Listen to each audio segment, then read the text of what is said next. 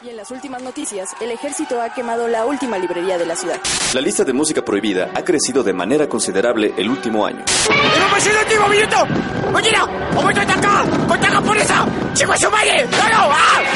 ¡Seguimos informando para Freak News! Transmitiendo desde la capital del imperio, Freak Noob News, lo último que queda. Bienvenidos sean a Freak Noob News, su canal de cultura geek. Yo soy Alri y en esta ocasión pues ya toca finalmente el podcast completamente en vivo desde YouTube de Star Wars The Last Jedi y obviamente hay varios temas que se han quedado pendientes esta semana. En esta ocasión no me encuentro solo, me encuentro con un buen escucha llamado Andrés, que de hecho ya es la eh, segunda o tercera vez que nos acompaña, no me acuerdo bien. Es la segunda, La segunda vez, vez. que estoy con ustedes. Es correcto, la primera vez ya fue en persona y con el buen Gap mientras comíamos una pizza. Y bueno, la segunda vez que nos Así es, aquí grabando. Es correcto, ¿cómo te encuentras? Muy buen Andrés. Ah, agotado por una semana de trabajo, pero ya esperando que se acerquen las, las navidades. ¿Las navidades o la navidad? La natividad, la natividad. Hace rato no entendí ese chiste de la, la natividad, pero ya, ya, me- ya me acordé. la natividad, claro, es algo tan básico. Pero bueno, este... eh, esta semana ya se estrenó, bueno, la semana pasada, eh, de hecho se estrenó la película de Star Wars, Los Últimos Jedi, esta película que ha dividido a la opinión tanto pública como a los críticos de una manera increíble. Pero antes de pasar al tema principal, que es obviamente hablar de Star Wars, porque ya, ya viste la película, ¿verdad? Ya, Ok, ya, ya la vi. ok. Este, bueno, antes de pasar al tema principal, eh, les recordamos nuestras redes sociales que son a través de Tumblr y Twitter. Nos encuentras como Freak Noob News. De igual manera, a través de este iTunes, YouTube o Mixcloud y Archive pueden descargar el podcast de manera gratuita. Eh, ¿Qué más? ¿Qué más? Joven Andrés, tus redes sociales. Pues mira, solamente me pueden encontrar en Facebook como Andrés Cruz. Y pues Twitter no comparto nada en Twitter, Instagram. eh, no comparto nada interesante, así que solamente por Facebook. Y solamente comparto memes, así que tampoco es nada interesante. Ok, saludos, Pero pueden seguirme por Facebook. Saludos, pues saludos a quién, pues a todos los podescuchas que nos siguen, nos van a escuchar, o que te- mejor dicho que te siguen, y que van a escuchar este esperadísimo programa, tan polémico como la película misma. Ay, ay, polémico. Pero sí, este. Pues bueno, vamos a ir este con las noticias de la semana. Eh, primero, antes de ir con el mini tema principal, que pues es este, obviamente la compra de Fox de, de- por parte de Disney. Por parte Pues, de Disney. algunas este, noticias bastante interesantes. Alguna de ellas, pues, viene siendo el hecho de que eh, Marvel, Marvel Comics, la editorial, ha cancelado demasiados títulos esta semana para el próximo año.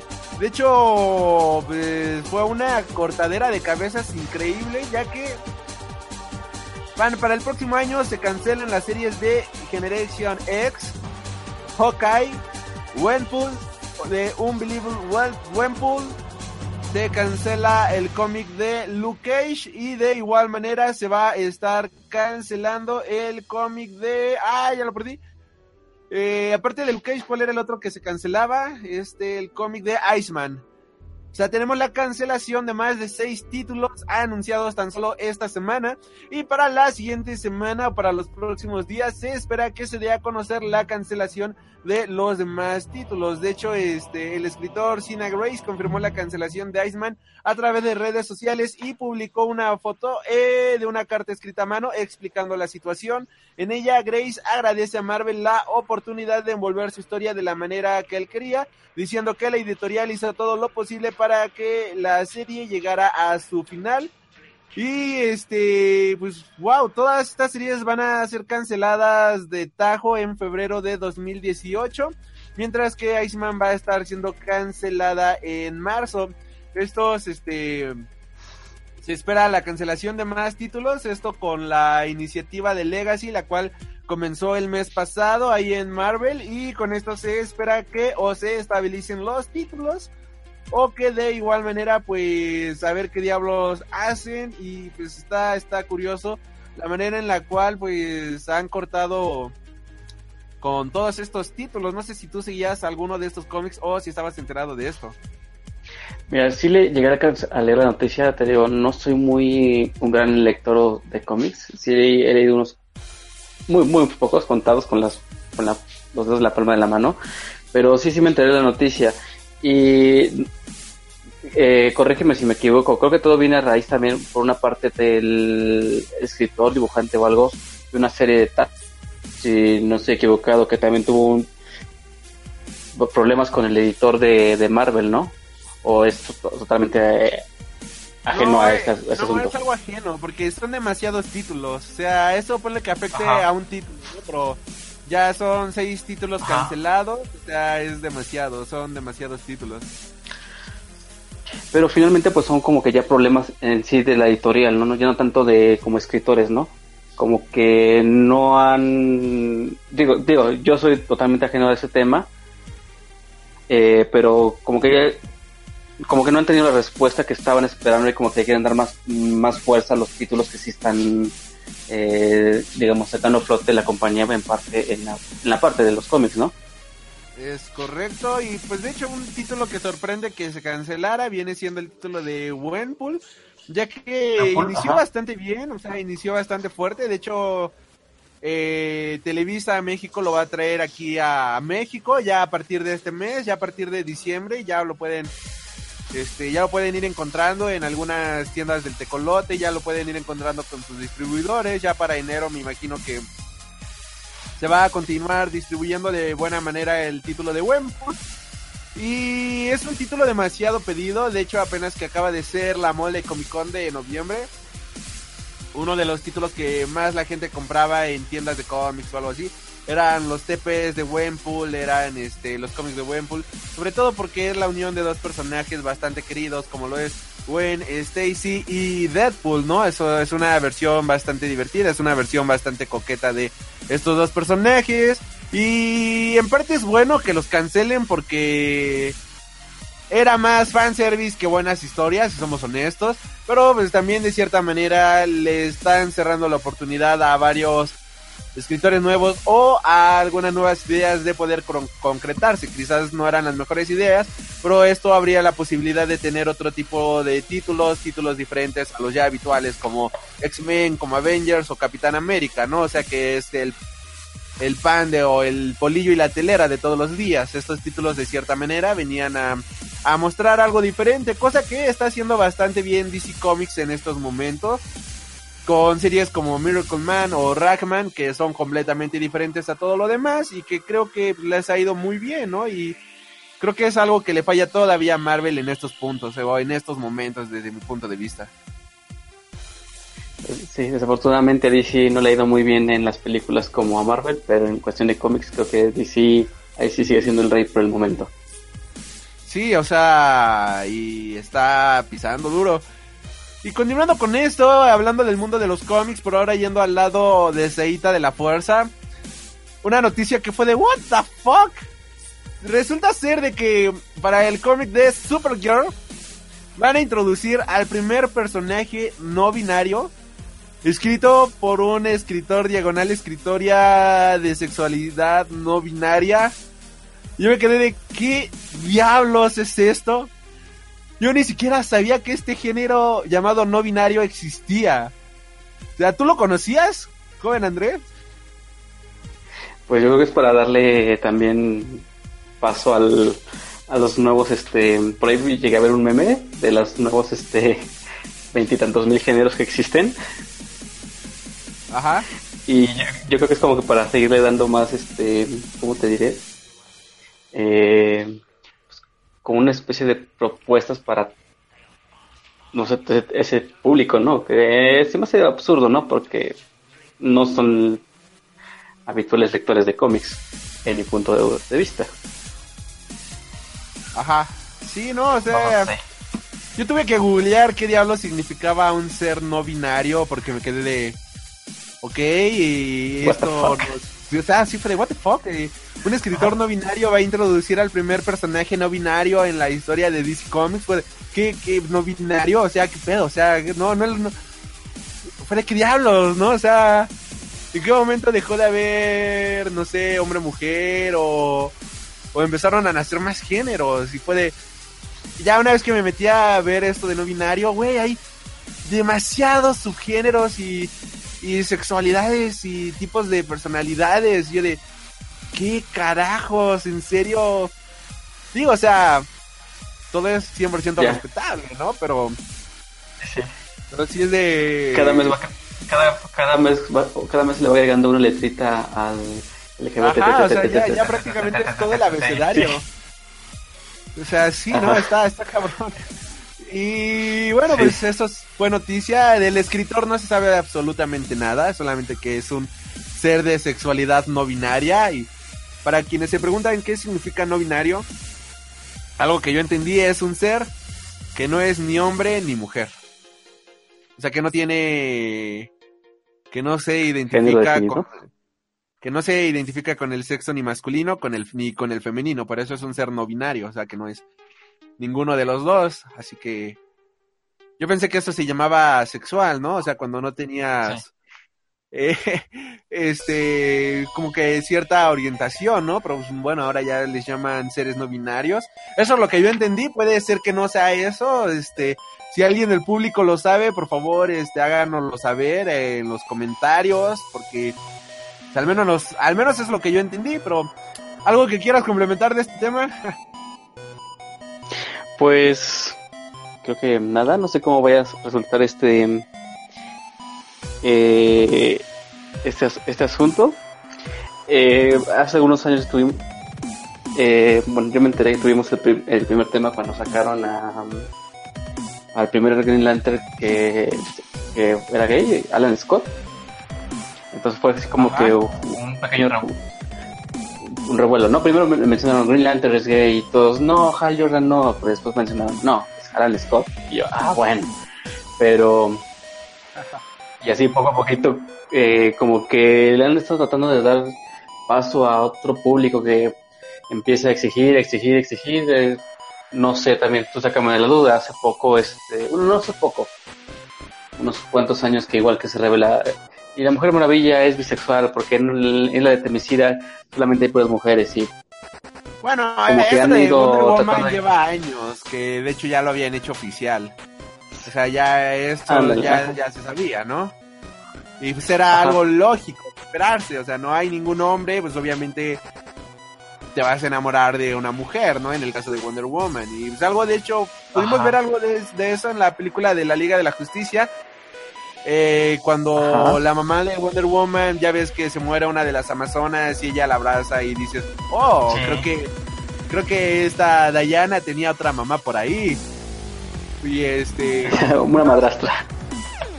sí, de hecho, este es algo que ya es bien sabido en los cómics. De hecho, este año se publicó una antología llamada este Bride and Love, algo por el estilo, por parte de Dark Horse y DC Comics, en la cual este pues son varios personajes LGBT, pues este en contra del bullying y cosas por el estilo y como portada del cómic, pues uno de los personajes que están ahí enfrente de la del cómic pues es la Mujer Maravilla porque pues, ella siempre ha sido catalogada como un personaje bisexual, al menos en los cómics, en la cultura pop y todos los geeks que leemos las historias, todo el mundo sabe que Diana es bisexual, así que pues en este cómic que se llama Love is Love o Pride and Love, algo por el estilo. Pues aparece el Wonder Woman ahí en medio de la portada, este como estandarte, ¿no? Un, eh, un modelo a seguir y sí, o sea, es algo que se sabe desde hace años, como bien mencionas, Alan Scott, que eh, lo hicieron gay para los New 52, ahí del año 2013, y que fue de, ok, ahora, o sea, este personaje que tuvo esposa, novia, hijos, ok, y les sacaron de la manga eso que sea gay, pero está bien. Eh, y han así introducido a nuevos personajes. habrá que ver cómo funciona este personaje no binario en, en Supergirl, porque a ver qué tal le va, ¿no? O sea, puede ser que sea un buen personaje, puede que sea un mal personaje, pero pues eso solamente lo sabremos en caso de que el escritor pues haga bien su trabajo y no y no hagan solamente de su sexualidad algo, como decirlo, algo este algo para que la gente lo compre, ¿no? Sino que el motivo para que la gente compre el cómic sea la historia y no solamente que sea un personaje no binario, porque yo puedo decir que voy a escribir al primer personaje este humano no terráqueo, por decirlo de cierta manera, para inventarme un nuevo género en el cual pues el personaje aunque es humano no se no se identifica como humano y se identifica como marciano, ¿no? Y esa es su sexualidad. Y exactamente. y, creo que acabas de dar el, el al, punto del asunto.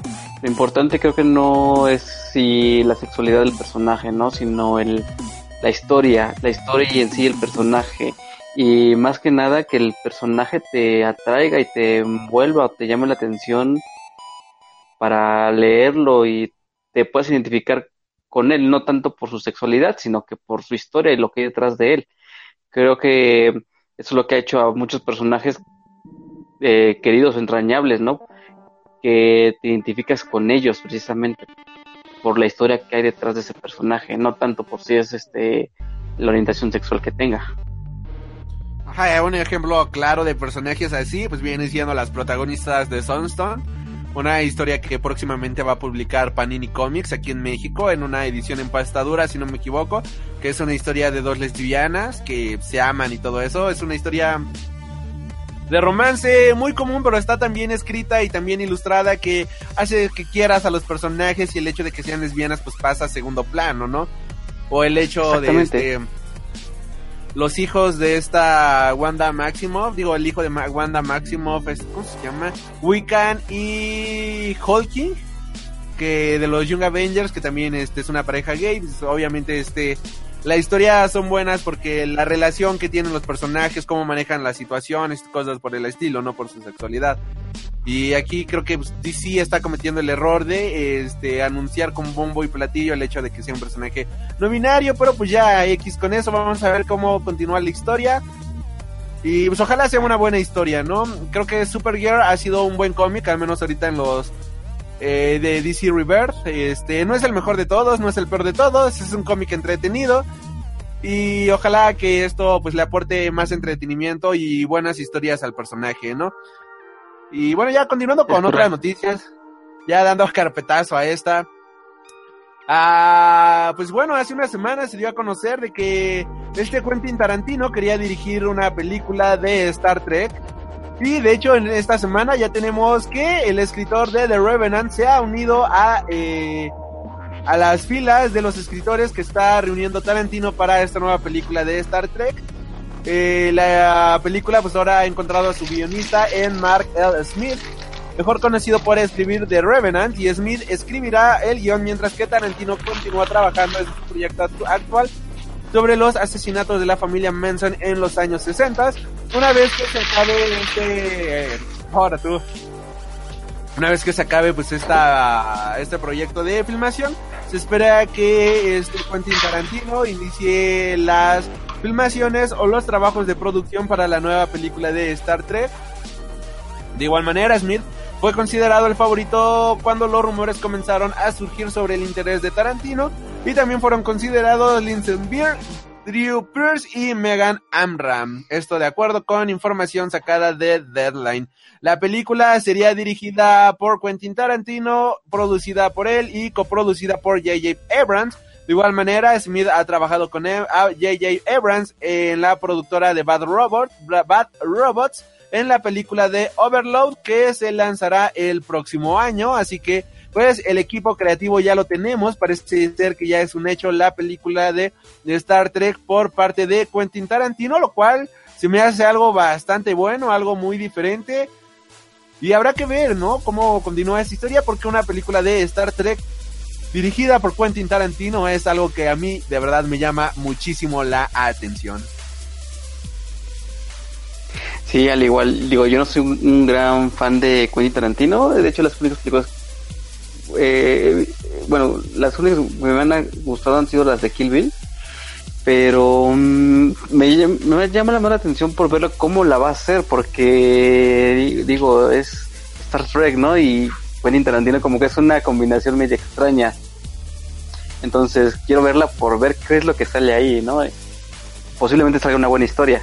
No lo sabemos hasta que no la, no la podamos ver, ¿no? Pero si le sale mal, pues no sé qué, qué va a hacer su carrera, porque yo, creo que si la película no, no es el gusto de los, de los fans, lo van a terminar este linchando el cuento, en cuanto lo encuentren. Sí, bueno, pues habrá, que ver, ¿no? No creo que lo termine linchando, o sea, es Quentin Tarantino. Yo creo que más bien se va a convertir en un producto diferente, en un producto extraño que ver, porque sí que va a estar bastante extraño desde mi punto de vista. Y... Exactamente va, a terminar siendo incluso una película de culto. O sea, nos guste o no, va a terminar siendo una película de culto esta película de Quentin Tarantino. Ya tenemos tres escuchas. Perfecto. y bueno, continuando con las noticias de esta semana, ahora yéndonos de regreso al lado de Seita de la Fuerza. Eh, hubo nuevas declaraciones con respecto del DC Extended Universe. Este Ben Affleck, mejor conocido como The Batman, ha declarado en una entrevista apenas hace un par de días que él todavía está interesado en dirigir una película de The Batman. Eh, le gustaría dirigir una película de este personaje, ya que él considera de que eh, mientras él estaba en el proceso creativo de la película de The Batman, nunca logró conseguir un guion que le gustara demasiado como para poder llevarlo a la pantalla grande, pero que considera que ahora con todo lo que ha ocurrido, pues ya tiene nuevas ideas, hay nuevas este, cuestiones que analizar y que está más que interesado y motivado para dirigir una película de The Batman. Por otro lado, Matthew Vaughn confirma que ha estado en pláticas con DC Comics para dirigir una película. Y bueno, Matthew Vaughn pues de hecho ha dicho cosas bastante interesantes. Voy a pasarle parte de la eh, entrevista que hizo y que realizó para el podcast de IGN Inglaterra y bueno, se le preguntó que sobre qué, en qué estaba trabajando actualmente y cosas por el estilo. Y bueno, él dijo, pues sabes qué, nunca digas nunca. Estoy en un punto en mi carrera donde es muy importante para mí con quién trabajo. Amo el mundo de DC y he estado hablando con ellos sobre algunas cosas. Es más divertido involucrarte con las franquicias cuando están en su crecimiento, porque es mucho más fácil hacer una película buena. Así que sí, Así que si me involucro con algunas películas de superhéroes que andan por ahí y fueron decepcionantes y lo hago bien, pues no es tan difícil hacer la siguiente película algo mejor. Es como cuando hice X-Men primera generación, la barra estaba demasiado abajo, ya que con X-Men 3, sin ofender, pues no fue una maravilla de trabajo. Es divertido, es más divertido reinventar y salvar algo, sería más intimidante por... ¡Au, cabrón! Ese, perdón, perdón por ese ruido. Sería algo más intimidante hacer una nueva película de Guardianes de la Galaxia, por ejemplo. No sabemos si, si podríamos hacerlo mejor. Pero si en este momento agarras a Batman y haces algo por el estilo, no habría que rehacer The Dark Knight porque fue hecha a la perfección.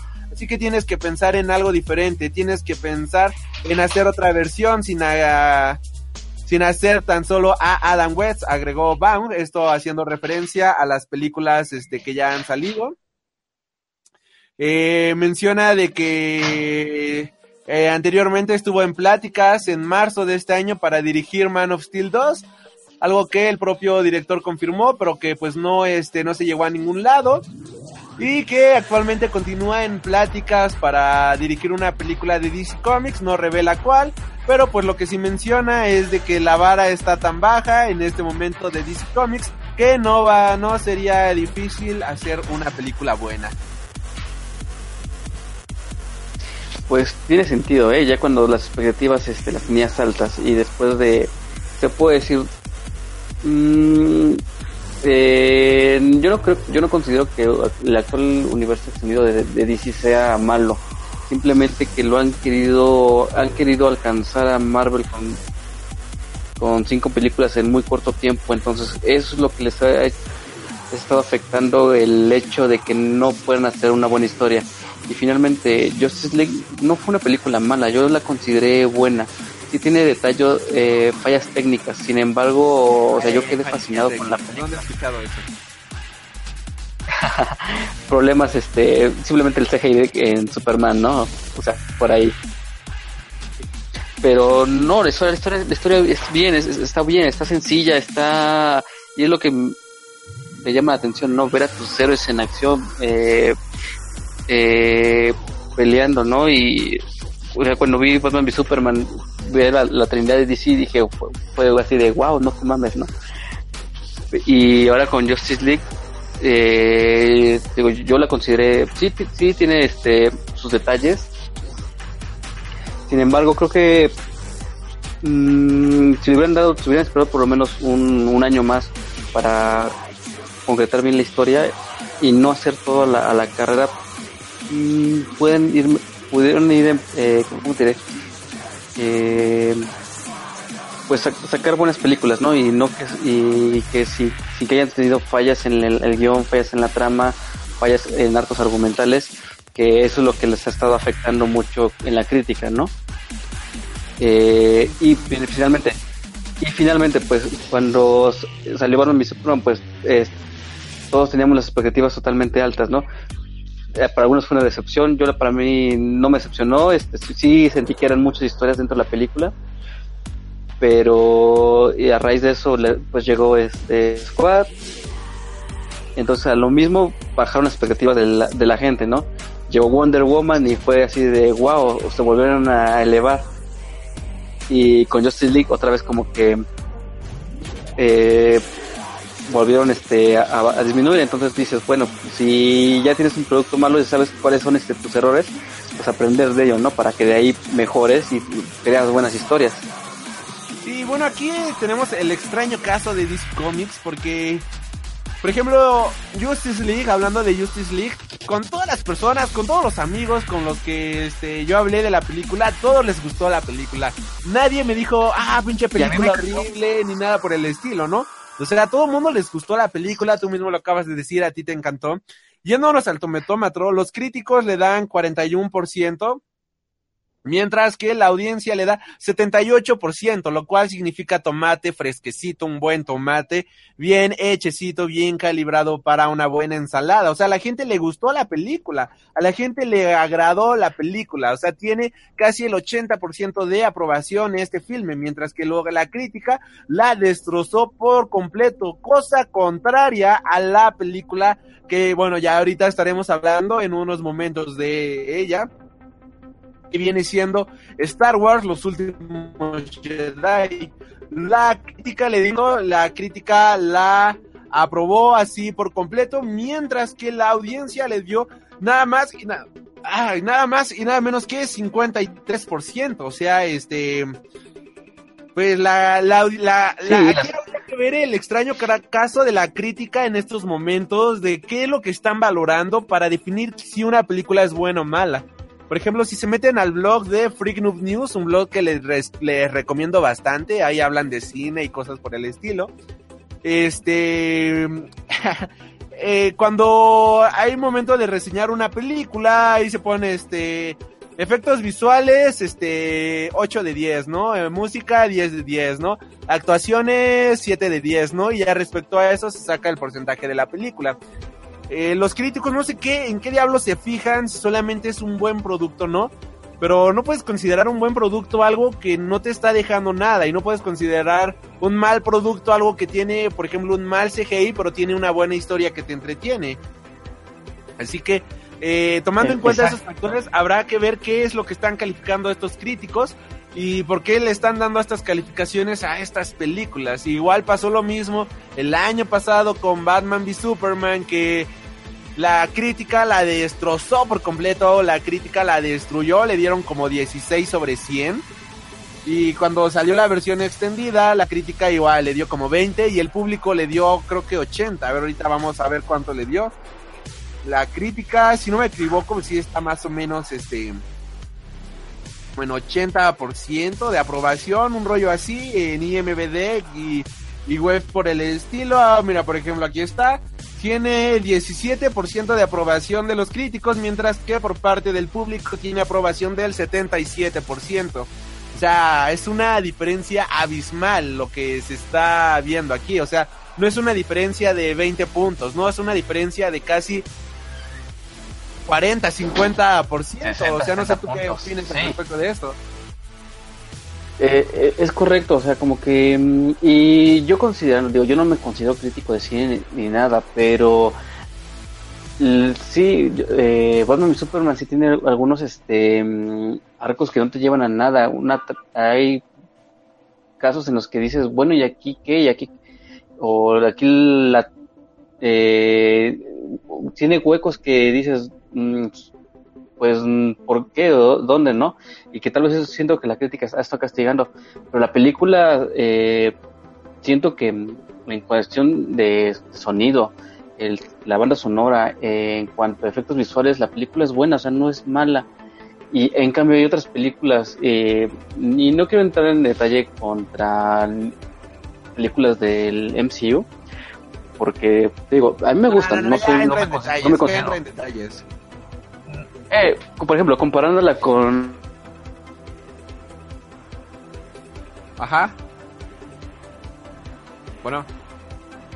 Bueno. Dices, ¿cómo es posible eso, ¿no? Este, no, espera, no sé yo qué dijiste, este, se cortó tantito tu audio, comparándola con cuál, dije, ¿habías dicho? Ah, con, con Iron, Man, Iron Man 3. Ah, ok, sí. O sea, la película es malísima. Es horrible la película. Y tiene una mejor, y tiene una mejor crítica, y dices, ¿de dónde? O sea, ¿qué están calificando los críticos, no?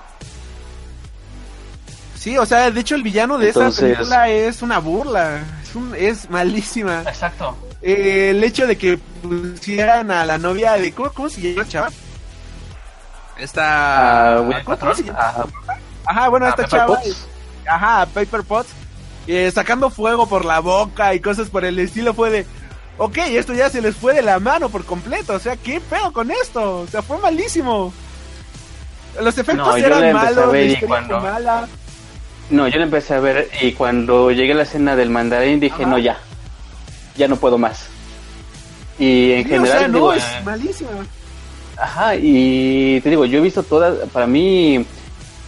Eh, la, mejor, la, la, mejor hasta ahorita del universo de Marvel ha sido la de Avengers. Yo quedé así fascinado con esa película y hasta ahorita para mí es la mejor que ha tenido el, este, el MCU. Eh, la historia ha sido buena.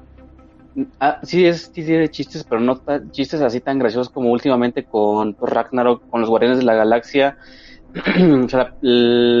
para mí, o sea, hasta ahorita la mejor en, mi, eh, en mi top 3 de las películas de Marvel está Vengadores. Eh, y digo, comparándola con Iron Man 3, fue así como que eh, Avengers le doy un 10, Iron Man 3 le doy un 3 de calificación, ¿no? Y digo, ese es mi punto de vista. Y siento que Batman y Superman es mucho mejor que Iron Man 3 y aún así tuvo una eh, calificación tan baja. De hecho, y algo bueno, algo que me agrada bastante de estas películas de DC es que por ejemplo, los visuales de Zack Snyder, no manches, o sea, son brutales, son hermosos, es como, de cierta manera, incluso luego ver pinturas en movimiento, o sea, todos los visuales que agarra este hombre son increíbles, algo que no se ve en ninguna otras películas, y la gente los critica mal, y es de, o sea, ¿qué pedo? O sea, ¿están viendo lo mismo que yo? ¿En serio están viendo la, la misma película? Porque yo estoy viendo una película con unos visuales increíbles, con una historia, ok, no la mejor historia, pero es una historia entretenida, con coherencia dentro de su mundo. Y wow, la gente la está destrozando. Entonces no sé qué diablos, no sé qué diablos está criticando la gente, no sé qué diablos están criticando los críticos. Y no sé por qué todavía Rotten Tomatoes no me invita a ser parte de su círculo de críticos. Que sí te dije que ya, bueno, Rotten Tomatoes nos seguimos mutuamente. Bueno, me siguen, este. Siguen el blog, de hecho, este. Siguen las reseñas que luego subimos allá a YouTube, pero no nos, todavía no nos, no nos hacen parte de sus críticas. Quizás necesitamos estar adentro de, necesitamos estar adentro de otro medio o algo por el estilo para estar en tomatazos o algo por el estilo. Pero, pues así la vida, mi, mi buen Andrés. Y bueno, este, ahora sí ya hablando, viéndonos al, ah, mira, ya, según esto ya se conectó este Gabriel. Eh, sí, bueno, según esto, Gabriel ya está conectado aquí con nosotros, solamente que este tiene el micrófono desconectado. Aquí el buen Gav. Eh, joven Gav, tienes que activar tu micrófono. En la parte, ve, ahí arriba hay un, hay un micrófono que debes de te- tener como en rojo. Presionas ese botoncito rojo para activar tu micrófono para poder, este, eh, oír lo que, eh, si llegas a hablar, ¿no? Y bueno, si te quieres unir aquí a nuestra pequeña plática. Volviendo al punto, este, ah, sí, ya, este, Fox, digo, Disney compró Fox, damas y señores, parte de las acciones de Fox eh, en un movimiento, pues, que ya se venía anunciando desde hace tiempo, ya se venía eh, anunciando, ya se estaba rumoreando de que Disney estaba detrás de Fox y finalmente se hizo. Como yo, yo, yo, yo quería hacer un video, pero ya se me pasó el tiempo para hacer el video. No, lo voy a, lo voy a hacer de todas formas, pero se me hace algo malo, algo muy, pero muy malo, porque eh, es que es como si este, ¿cómo decirlo? Es como si, si, si este, si, ah, ¿cómo, cómo se llama esta empresa? Ah, sí, Disney estuviera capitalizando, globalizando absolutamente todo el mercado del entretenimiento. Eh, de hecho, estaba viendo una, este, estaba leyendo una nota en la cual ya actualmente Disney, después de esta compra, posee el 40% del entretenimiento a nivel mundial, lo cual es algo completamente preocupante, tal como decía el buen este Mr. X en uno de sus videos, que este sin competencia, pues ya no hay nada de qué arriesgarse porque tú ya tienes monopolizado absolutamente toda la industria del entretenimiento y esto se me hace algo pues malo en todo el sentido de la palabra. Eh, no sé si el joven Gab ya este ya ya ya ya esté aquí con nosotros o no. Según esto ya tiene el micrófono desbloqueado. Ahí si gustas hablar en cualquier momento joven Gab para ver si ya estás aquí. Y no sé tú qué opinas al respecto de esto, joven Andrés. Mm, Pues mira, desde que empezaron a, surgir las noticias ya era como que se empezaba...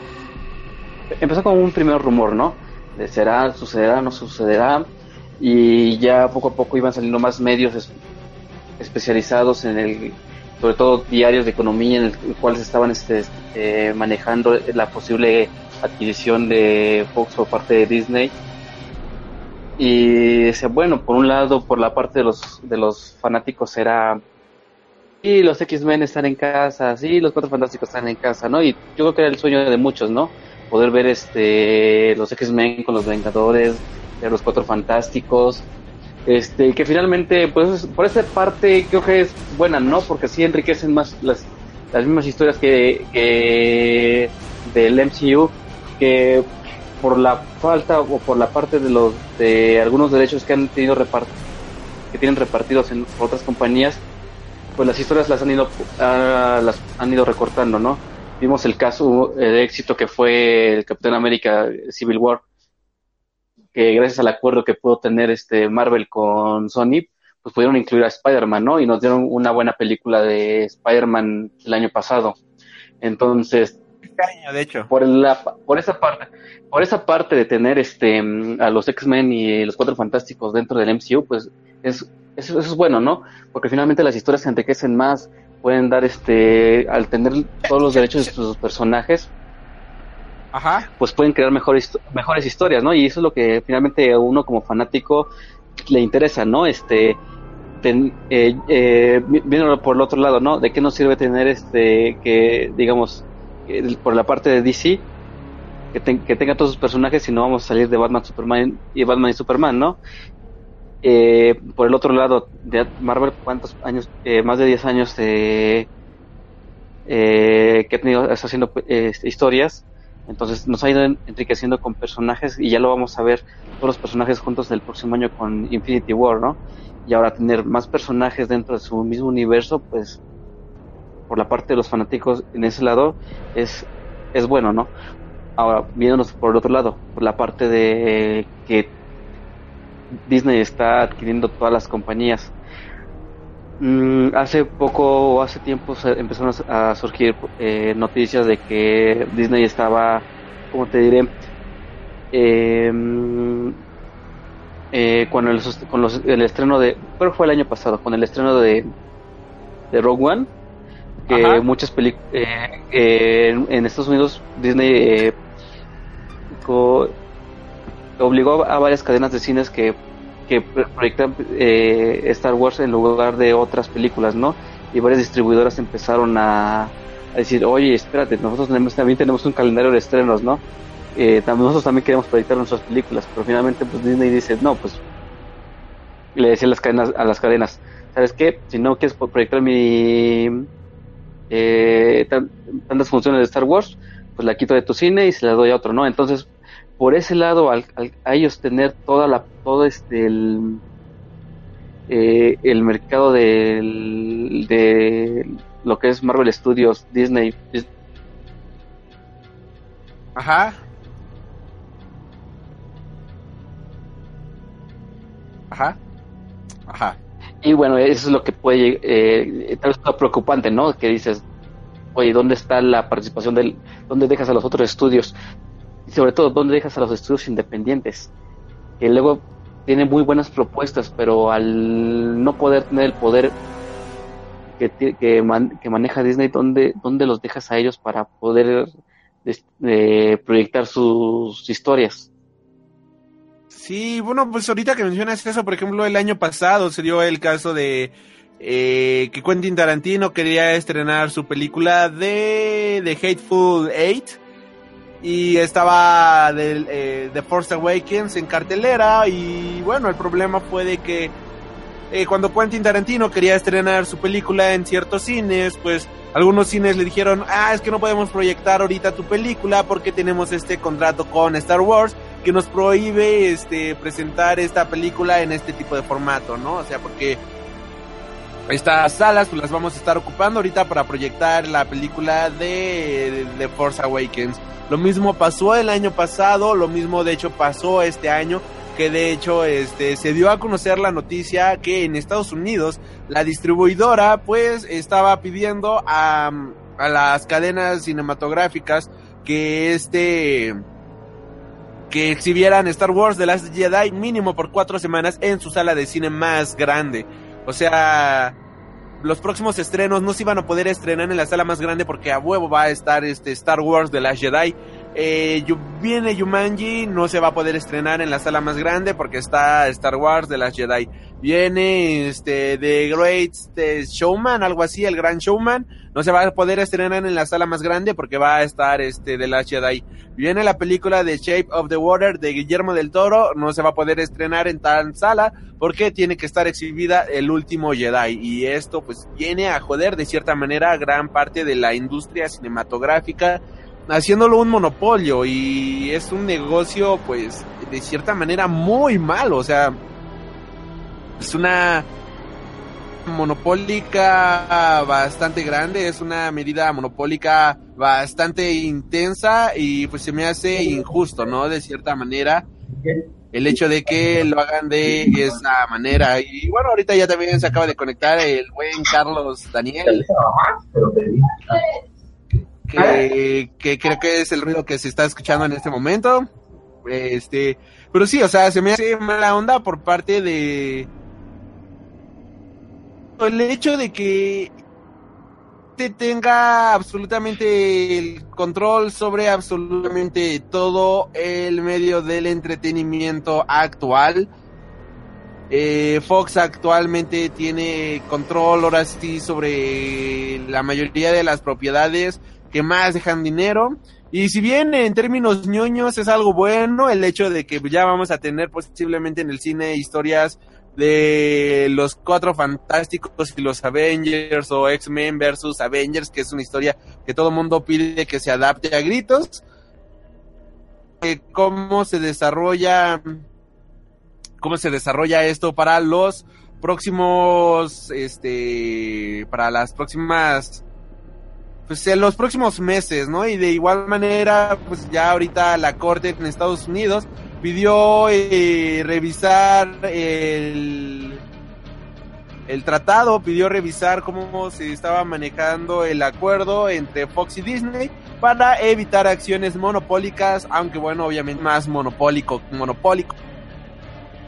Exacto. Y digo, finalmente, si en dado caso que el Congreso de Estados Unidos no llegue o llegue a detectar que hay problemas este, monopólicos por parte de, la, adquisición de Disney, eh, con que le regresen los, derechos cinematográficos de los X-Men y los Cuatro Fantásticos, nos damos por bien servidos, que Fox la compre a otra, otra distribuidora, otra productora, y así asunto arreglado, ¿no? Eh, hay más participación, más, más, hay más compañías que pueden este, seguir distribuyendo películas y por lo menos por Disney eh, recupera sus derechos cinematográficos, ¿no? Que es lo, lo que más nos interesa como parte de, nosotros, ¿no? que, que la historia de estos personajes pues estén dentro, vuelvan todos a la, a la casa las ideas. Es correcto, este... Sí las cosas, este... ¿Tú cómo, cómo, crees que...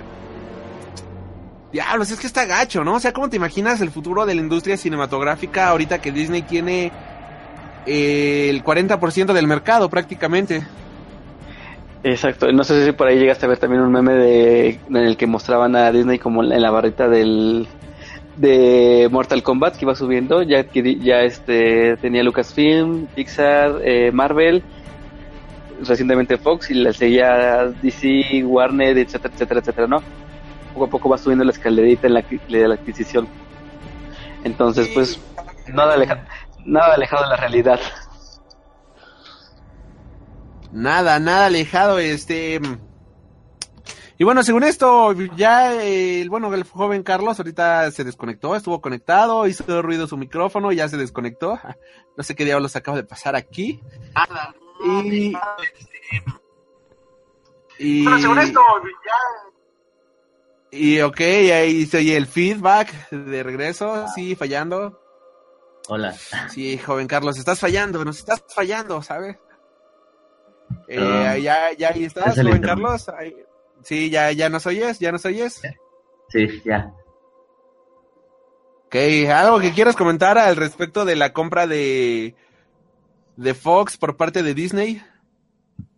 Pues no sé qué hayan dicho ya hasta ahorita, pero no sé, me preocupa, me preocupa que todo, toda la, bueno, la industria cinematográfica, una gran parte de las grandes empresas, de los grandes estudios, caigan en la misma fórmula repetitiva que Disney ha manejado en todas sus películas. Porque en sí, aunque sean diferentes de cierta forma, tienen la misma estructura todas sus películas. Y eso no está como...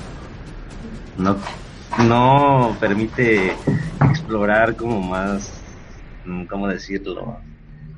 Más propuestas propuestas más frescas. Entonces, pues mientras para ellos sea un éxito y siga siendo un éxito esa fórmula, como por ejemplo Call of Duty lo es en los juegos, ah, pues van a seguir usándola y la van a expandir a, a, a otras a otras sagas o a otras industrias, bueno, a otros mm, estudios en los que si les llega a fallar alguna fórmula que tengan como por ejemplo los X-Men o algo así y ven que no, no está funcionando como debe, pues van a tener que adaptar todo esto a su fórmula clásica y eso no, es, no me agrada mucho que digamos. Esta fórmula clásica viene siendo la fórmula Marvel. Sí, y bueno, en Star Wars también se ve un poco eso. Sí, este, igual nada, no, este, uno de ustedes tiene el feedback un poquito alto, no sé quién sea, pero y nada para que no se oiga así doble nada más, quien sea, nada más bajarle tantito. Y bueno, este, ¿algún otro tema que quieran comentar o ya nos vamos directo al tema principal de la semana? ¿Así algún tema que quieran hablar, alguna noticia o algo por el estilo? He estado un poco desconectado de todas las noticias esta semana. Eh, como estoy enfermo. Ah, Ok, bueno, pues entonces nos vamos a nuestro corte musical. Bueno, o sea, si estás escuchando esto en YouTube, no va a haber corte musical. De hecho, no hay ningún corte de nada en YouTube por derechos de autor. Pero si estás escuchando esto en iTunes, iBox, eh, Mixcloud o Archive, en nuestro corte musical. Y regresamos aquí en Freak Noob News. Luke es un Jedi por hoy. Sí, es un Jedi por hoy. Hazlo con Yoda mientras yo le sirvo soda. Oh, y hazlo por Chewie, los Ewoks y las otras marionetas. Luke es un Jedi por hoy.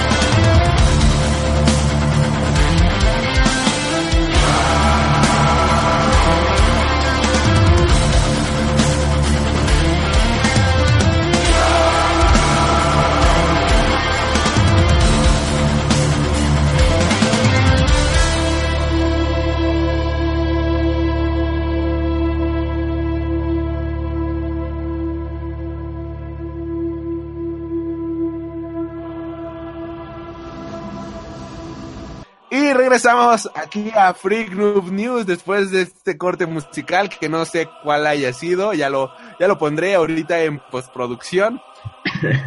Damas y caballeros, la semana pasada se estrenó la última película más esperada del año, la película que viene a romper con todas las películas, la película wow, o sea, nos ha dejado con un muy grato sabor de boca. Obviamente estamos hablando de la película de Star Wars The Last Jedi, esta película Brian Johnson y este producida por Katy Kennedy, algo así. Eh, la última película de Carrie Fisher como la princesa Leia y si es la primera vez que estás escuchando este programa, pues con full spoilers.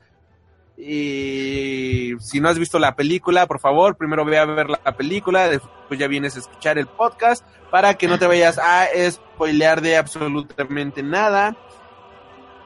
Comentarios, caballeros, primeras impresiones sobre la película, que este, antes de ir ya a arrancar este con la trama y todo eso, ¿qué les pareció? Ya saben, sus primeros comentarios. Este, primeros comentarios. Eh, la película me gustó. No, no la considero mala. No la considero mala. Eh, sí me dejó un sabor agridulce. Eh, había cosas que mm, no, tan- no soy un gran fanático del canon de, de Star Wars, ¿no? O conocedor del canon, mejor dicho. La película no la considero mala, no creo que también sea así muy polémica. Sí hay cosas que dices, bueno, en las que yo me quedé de que que dije, bueno, esto como que... ¿Qué, qué más? No es como que yo, yo tenía las expectativas altas. Eh, porque con, si con Rock One pa- para mí fue así de wow. Eh, quedé emocionado. Dije, bueno, la continuación, episodio 8, tiene que ser superar a Rogue One en todos los aspectos. Entonces, sí, salí del cine, me, me gustó, pero dije, me, como que algo me faltó, como que dije, no, no quedé satisfecho con lo, con lo que vi, ¿no? Dijo, no, no la considero mala, no es una mala película, sí tiene algunos huecos en la, siento que tiene algunos huecos en la historia, pero no creo que al grado de, de arruinar mi infancia o es la peor película de Star Wars hasta la historia. Ok, joven Carlos, primeros comentarios sobre Star Wars The Last Jedi. Eh, comparto un poco el sentir de Andrés. No, o sea, me gustó y me emocioné. Tiene partes súper, súper emocionantes en la película, pero igual salí con un sabor como de. Me hubiera gustado un poco más. Esperaba un poquito más. O sea, los trailers demostraban que podía ofrecer un poco más de lo que se mostró. Pero aún así, me gustó mucho la película. Me gustó más que el episodio 7. Y tiene varias fallas, como toda película. Eso es muy evidente. Pero no entiendo por qué tanto hate hacia la misma. Creo que es un hate no fundamentado. Que realmente la, ah, muchos old, entre comillas, school fans de Star Wars son la mayoría que, que tiran tierra a esta película, pero lo hacen como sin fundamento alguno, solamente por el hecho de, de que no fue la película en el camino que ellos esperaban. A diferencia de personas como yo que esperábamos un poco más, ellos totalmente querían que fuera de cierto modo la película. Y si no iba en este modo, no respetaba ciertas teorías o, o ciertas ideas que tenían sobre lo que iba a pasar en la trama, pues esto de cierta manera los decepcionaba, perdón. Y, y en base a esto creo que fue donde empezaron a tirar mucha, mucha basura a la película. Y no sé, creo que no, no merece ser tan criticada de una manera tan brutal. Nah, sí merece ser criticada. Y bueno, y en resumen, a mí me gustó mucho la película. Y ya Ok. explicaremos más adelante por qué. Bien, bueno, pues, mis primeros comentarios, no, yo salí fascinado de la película, o sea, wow, Ah. wow, wow, sí, no, o sea, creo que es la mejor película que he visto en la vida, o sea, prácticamente. Este, Entonces cada, cada, cada mes. Sí, es que cada vez cambia mi película favorita. Y no, ya hablando en serio, me fascinó la película, me encantó. O sea, hubo detalles que dije, no mames, o sea, qué jalada. O sea, ahorita estaba hablando con mi maestro de contrabajo y que igual, o sea, él es un gran fan de Star Wars. Ya estábamos hablando ahorita antes de entrar en vivo al aquí al, al podcast eh, sobre qué le pareció la película al prof y todo eso. Coincidimos en algunos puntos de, ok, esto es una mamada. Hay puntos que fue de, ok, esto es demasiado bueno. Pero en general, coincidimos que la película es buena. Yo, desde mi punto de vista, la película es entretenida, la película es buena. Y sobre todo te deja un buen sabor de boca. Lo malo es que, como mencionaba ahora, este, y creo que tiene bastante razón, mi maestro de bajo, que él decía que era como una hamburguesa, que le quisieron poner tantos ingredientes nuevos que sabe completamente diferente a lo que tú esperabas. Es como si una hamburguesa te supiera un taco, ¿no? Por decirlo de cierta manera. ¿no? Por decirlo de cierta manera. Ahí estoy, ahí estoy. Y dice, y dice, ah, cabrón, Gaf, bájale el volumen. Bájale el volumen. No sé quién haya centro. Yo, yo soy. Bájale tantito al... tantito al... No ¿Se tengo oye doble? feedback, güey, ¿Se no mames. No, sí, sí, no, sí, sí, doble, doble, doble. No, güey, no tengo bocinas. Creo que eres Ah, tú, Alri. no, Creo no, que eres no, tú, Alri, no, de no. hecho. Sí, pinche No, hecho, no yo tengo audífonos. Yo también yo tengo también. audífonos. Yo también. A ver, ¿cómo- a ver, ¿cómo- Igual cómo- yo, yo. Todo está mal. Bueno, ya este. Bueno, ya nada más bájale, bueno, nada más bájale tantito. Que no le puedo bajar, tengo audífonos. Ah, que eres tú, Alri. Eres tú, Alri. A ver, a ver, a ver, hablen, hablen, hablen. Bueno, bueno. Sí, sí. Probando, probando. probando. Hola, hola, estoy, único que nos estoy. escucha doble. Ah, pues déjalo así, a lo mejor se escucha normal en la transmisión. A ver, aguanten, a ver, parte de la transmisión. Sí. sí. Bueno. Yo te escucho a ti doble, a ti doble, Alri. Yo los escucho bien. Ok, bueno, ya, este, bueno, ya, ya, punto, punto. Eh, la, película es buena, desde mi punto de vista. Sí. Este, me agradó bastante, o sea, sí, sí me gustó, en, muchos sentidos, es una película buena, película buena. Voy a compartir una, una analogía que hizo mi profe de contrabajo al respecto de la película. Y, creo que es una analogía bastante interesante. Creo que es una película. que- creo que es una analogía que vale la pena compartirla. Pero bueno, esta la compartiré eh, ahorita en unos momentos. Bueno, pues vamos. eh, vamos por partes. O sea, hablando escena por escena la película. O lo bueno, lo malo y lo rarito de la película. Eh, ¿cómo que, ¿Qué les parece? Yo creo que lo bueno, Yo creo que lo bueno, lo malo. y- Sí, lo bueno es lo, Lo malo. bueno, lo malo. Si no, vamos a estar aquí como tres días. Ok, este... En serio se oye doble. Pero bueno, este, bueno, este, ¿quién inicia? A ver, joven Andrés, lo bueno de la película. Ya así hablando full spoilers, full Lo bueno de la- escenas, tus escenas favoritas y todo eso. Em, escenas favoritas. Bueno, em, voy a empezar. No voy en el orden como va como, eh, de la película, pero creo que tiene eh, momentos memorables. Eh, ver a Leia usar la fuerza por fin. Eh, bueno, que ya habíamos tenido anteriormente como un indicio, ¿no? De que, eh, de que ella también era sensible, ¿no? Pero verla, el, el poder, la escena así como tal de, de volar así el estilo Mary Poppins, no pero sí ver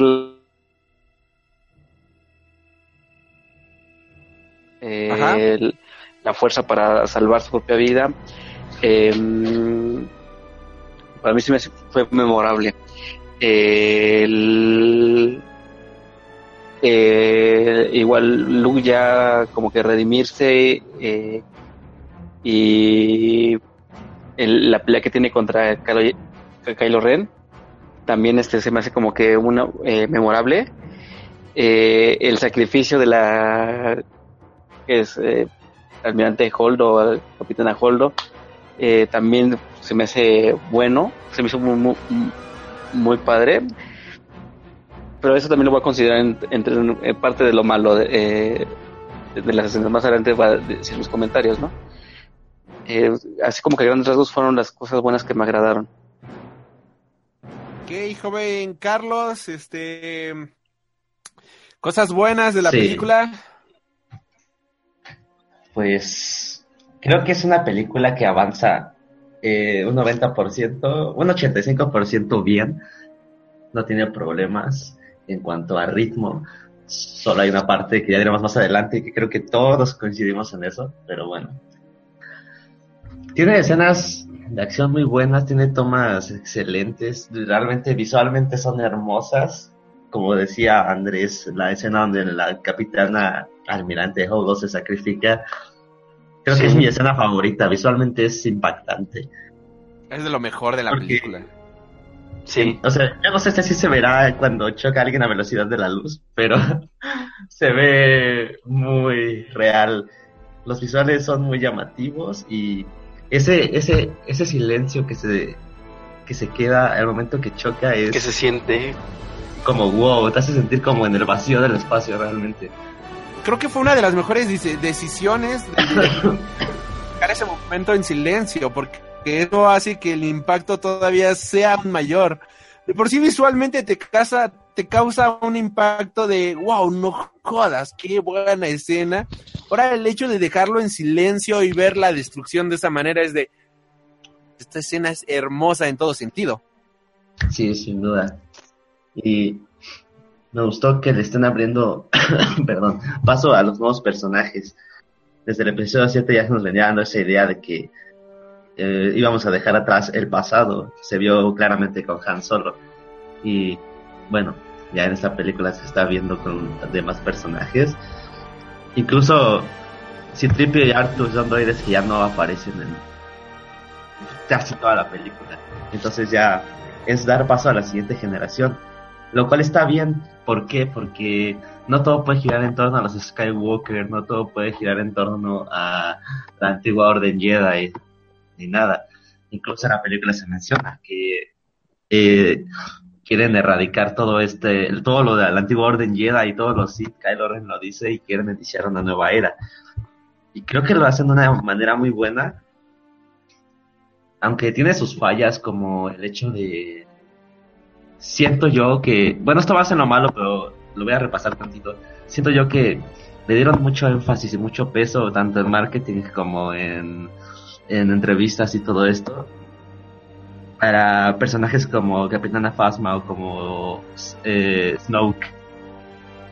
Siento que les dieron mucho peso en estos apartados como para que al final realmente no no, no tuvieran importancia o relevancia más allá de que sean una herramienta para la evolución de los personajes. Y esto es algo que a mucha gente. Digo, al final creo que funciona, pero no creo que haya sido la manera más adecuada de hacerlo. Y... ¿Qué más te puedo decir de la película? Creo que el final es una de las partes más fuertes en cuanto a a calidad, por así decirlo. Eh, una de las partes que más me gustaron, la batalla en este planeta que es de la resistencia, que fue grabado en Bolivia, me parece. ¿Bolivia? Sí. Wow. En, Sí, en la- en Bolivia. no recuerdo cómo se llama el lugar, pero es Sal, el mismo tipo que está ahí lo dice, oh diablos, esto es Sal. Sí, porque hay que, hay que dejar en claro que no era un planeta de hielo, no, era sal. Y hay Sí, que remarcarlo en todo momento. Oh, oh, hablando de eso, Cruz. hablando de eso, Ajá. algo que me gustó muchísimo de Star Wars y que, o sea, las precuelas para nada tienen es el uso de animatronics y de especies realmente llamativas, especies alienígenas que realmente te llaman la atención. Como los o sea, de yo los- y todo los- eso, ¿no? Ajá, eh, eh, incluso el, el que ordeña Luke en el planeta donde está. Ah, esto es asquerosísimo. Pero te es llamativo, o sea, lo sientes, sientes que está inmerso dentro del universo de Star Wars, no lo sientes como aparte, no se siente tan falso, vamos. Y eso es algo que ¿El cuerpo de Kylo Ren era un animatronic? ¿O así está de cuadrado No. el juego de su hermano? está así, bueno, una amiga me dijo que era ex-marine el tipo y que por eso está como con cuerpo del santo. No mames, güey, parecía luchador ahí de la lucha libre. Se veía horrible. Y bueno, sí, lo de las especies me gustó mucho. También de que hay como mucho. Desde las 7 se están mostrando algo clásico de Star Wars, que es mostrarte diferentes planetas, diferentes. lo que es el universo Star Wars. Y es algo que me fascina de, de Star Wars porque, por ejemplo, en Marvel, los aliens solo son de un color de piel diferente y ya, no tienen chiste. Y aquí sí, aquí sí te hace sentir que hay más eh, formas de vida en este universo. Ah, y bueno, volviendo al, al final de la película, creo que fue una buena decisión que, que Luke muriera, porque, como te digo, Luke era como el estandarte, el último estandarte que sobraba de esperanza a la resistencia. Y en un sacrificio final, eh, volvió a, a ser tomado como de hecho estandarte en busca de una nueva esperanza para la resistencia. Y, y prácticamente dio su vida para las nuevas generaciones, sea- o no literalmente, que lo hizo. Y es algo que a mí me gustó mucho de la película. Y en sí, en, en, en general, es lo que más, más me gustó de Star Wars episodio 8. Diablos, que eh, están moviendo como unas cajas o algo por el estilo. No sé Yo no sea, fui, pero- eh. no, yo, yo estoy poniendo mi micrófono en silencio cuando están hablando para que no haya. Silencio, ya, tranquilo, joven Gaps. Nadie te está atacando. Este, joven, No, bueno, ya, que- este, joven Gaps, ¿a ti cómo se te hizo la película? Este, comentarios buenos de la película. Bueno, yo creo que voy a ser esa persona que se esté menos emocionada por la película. Bueno, ¿tienes a- comentarios buenos o yo voy con mis comentarios buenos? No, a ver, espérame, espérame, déjame eh, poner mi punto de vista en sí, ¿no? Como les venía diciendo, ah, no, no es cierto. Vete al carajo. Me voy a decir. Fui a la función medianoche, todo padre. Yo estaba más hypeado con la película porque era de Ryan Johnson. Había visto su última película que era Looper. Que parece una chingonería, una gran película de ciencia ficción. Con poquito presupuesto, pero lo hizo bastante bien esa película. Se, se las recomiendo ampliamente. Había hecho también episodios de Breaking Bad. De hecho, hemos episodio de Ozymandias, que es el episodio más rankeado, no solo de la serie en mí, en sí, sino de las de toda la televisión. Es de las pocas este, episodios que tienen un 9.9 en IMDb y en Rotten Tomatoes. Este, y pues obviamente la expectativa está muy alta. Eh, obviamente el gran, gran eh, ambiente en el cine, en la universidad. Y al salir fue como un me, así como que sentí que pasaban cosas chingonas, pero para esas cosas chingonas tenías que chutar cosas que son bastante densas, que no, digo, no tienen ningún sentido. Por ejemplo, esa de la Capitana Oldor con, con Power Dameron para mí no tiene nada de sentido porque, porque le dijo el maldito plan desde el principio y ya nos vendimos de pedo. Este, o sea, lo que es Infinity Rose vale para pura madre. Eh, Luke se está revolcando demasiado en su mierda. O sea, son cosas que son demasiado densas que no tienen un ritmo regular en la película, que pues, son buenas ideas, pero no tienen ese ritmo que a lo mejor tiene este Force Awakens que eh, sabe coordinar eso, ¿no? Pero aquí fue así como que arrastrándote para llegarte a la parte chingona, pasar a la parte chingona, entonces arrastrarte, arrastrarte, arrastrarte, y luego también Capitán Phasma fue la pinche bola del mundo, ya hasta que, ya hasta se compré su libro, que está en librerías, y para que me hagan eso, no. Por eso digo, está bien hecha la película. Ay, te dije que no Me- lo compraras, te dije que no Espera, espera, espera. Está bien hecha la película. Creo que tiene momentos cinematográficos muy buenos. La fotografía es genial. El uso de colores está bien, bien manejado. Pero para mí fue un me por ahora. No la he visto una segunda vez. me Estoy quedando con la primera impresión. A lo mejor la segunda vez no sé si mejore o empeore mi opinión. Pero esa es mi opinión por ahora. Ok, bueno, yo solamente he tenido la oportunidad de ver la película siete veces. Este, creo que... Es como el gordo este de, de los Simpsons de, oh, esta película es tan mala que la veré otras cinco veces el día de hoy. Cuando sale de ver la de Star Wars. Sí, no mames, igualito. Tan mala que la veré otras cinco veces el día de hoy. Lo que es, lo que es trabajar en Cinépolis, amigos. ya no. Pero bueno, este... Ah, no, espérame, este, espérame, eh, nada, hablando algo de Disney, a ver, Disney apúrate y compra México, ¿no? Digo, no estaría mal. No, que compre Freak Noob News. Por favor. Y cómprate Top Comics ¿Por qué para que nos no, por qué en Cinépolis no dieron sables de luz con el Cinemex? Ah, quién sabe. Pero había Sí, lentecitos. cierto. Y este, pero bueno, volviendo al punto, este, lo que a mí me gustó de la película fue de que fue como un gran fuck you en la cara de todas las personas que habían especulado al respecto de la película. Esto me encantó en todo sentido. De hecho, me super fascinó. Porque había tantas teorías sobre quién era cada quien, sobre quién era este el, este Snoke, sobre quién era esta Rey, que si era hija de Obi-Wan Kenobi o nieta de Obi-Wan Kenobi, que si el general Snoke o el líder supremo Snoke era este, no sé, una resurrección de del emperador de Palpatine algo por el estilo. Al final resultó que Rey fue una donadie, lo cual se me hizo, oye, eso está, fue algo bastante arriesgado y bastante chido. O sea, me encantó que hicieran eso. Me gustó que mataran a Snoke. Fue de, wow, esto nunca lo vi venir. Fue espectacular. A mí me, me, me agradó, no me gustó. Pero no me gustó cómo lo mataron.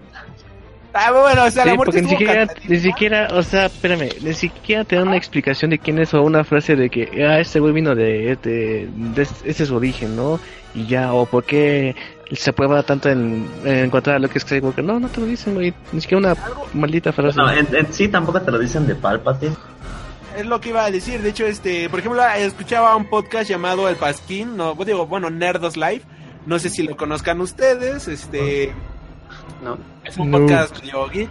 Y mencionaban, de hecho, que algo que tiene razón y que yo me, cuando salí del cine me quedé pensando, por ejemplo, con el origen del emperador de este Palpatine, al inicio nadie sabía quién carajos era, o sea, lo matan y más sabemos su origen, hasta que George Lucas, 15, 20 años después, nos explica que era un senador, que después se convirtió en el emperador y así nos fue explicando su historia, ¿no? Pero la diferencia, la diferencia que, está este, en que ajá. en ese momento no tenían un universo, un universo establecido y aquí ya lo tienen.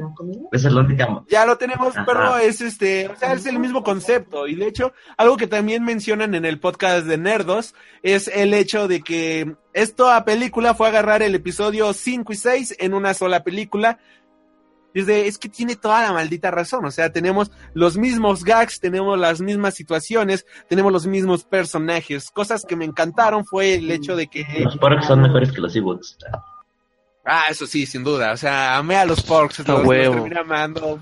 Fueron muy divertidos. O sea, no entiendo por qué la gente tan amargada salió de, ah, malditos Porks arruinaron Star Wars. ¿Por qué le tienen que poner humor? ¿Por qué tienen que poner estas... A ver, mira, mira, fíjate, te voy a decir algo que... Yo sí soy, yo sí soy amargado, no me gustaron los porks, pero tampoco Ah. creo que sean malos personajes. Mira, voy, voy- voy a decir algo, voy a decir algo aquí.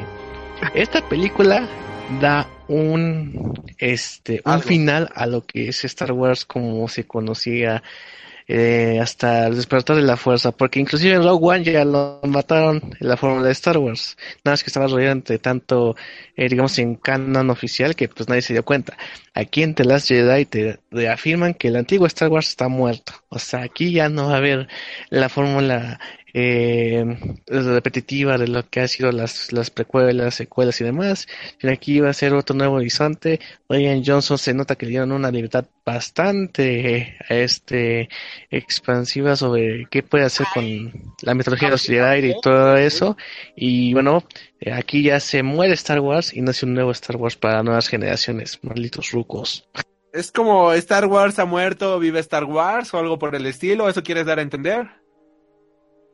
Algo así, porque sí, o sea, se nota, se nota desde, inclusive cuando Kylo y Rey tienen esta conversación de que, ay, pues ya el diablo los Jedi, el diablo los eh, Sith, al diablo el que de hecho Imperio, eso, eso es un discurso todo. que se repite en toda la película. Yoda lo dice, de deja ir lo viejo, que venga lo nuevo, lo dice este la Ah, yo chiquita. fue también de lo que más me gustó. No me lo Ah, a mí también me encantó Yo sí, Yoda. esperaba que apareciera Obi-Wan, pero no.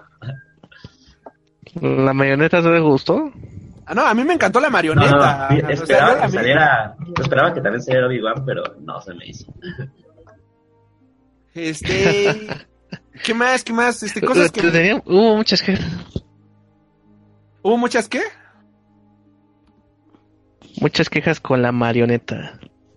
Ah, fue hermosa la marioneta. Quien se queje de la marioneta es que no tuvo infancia.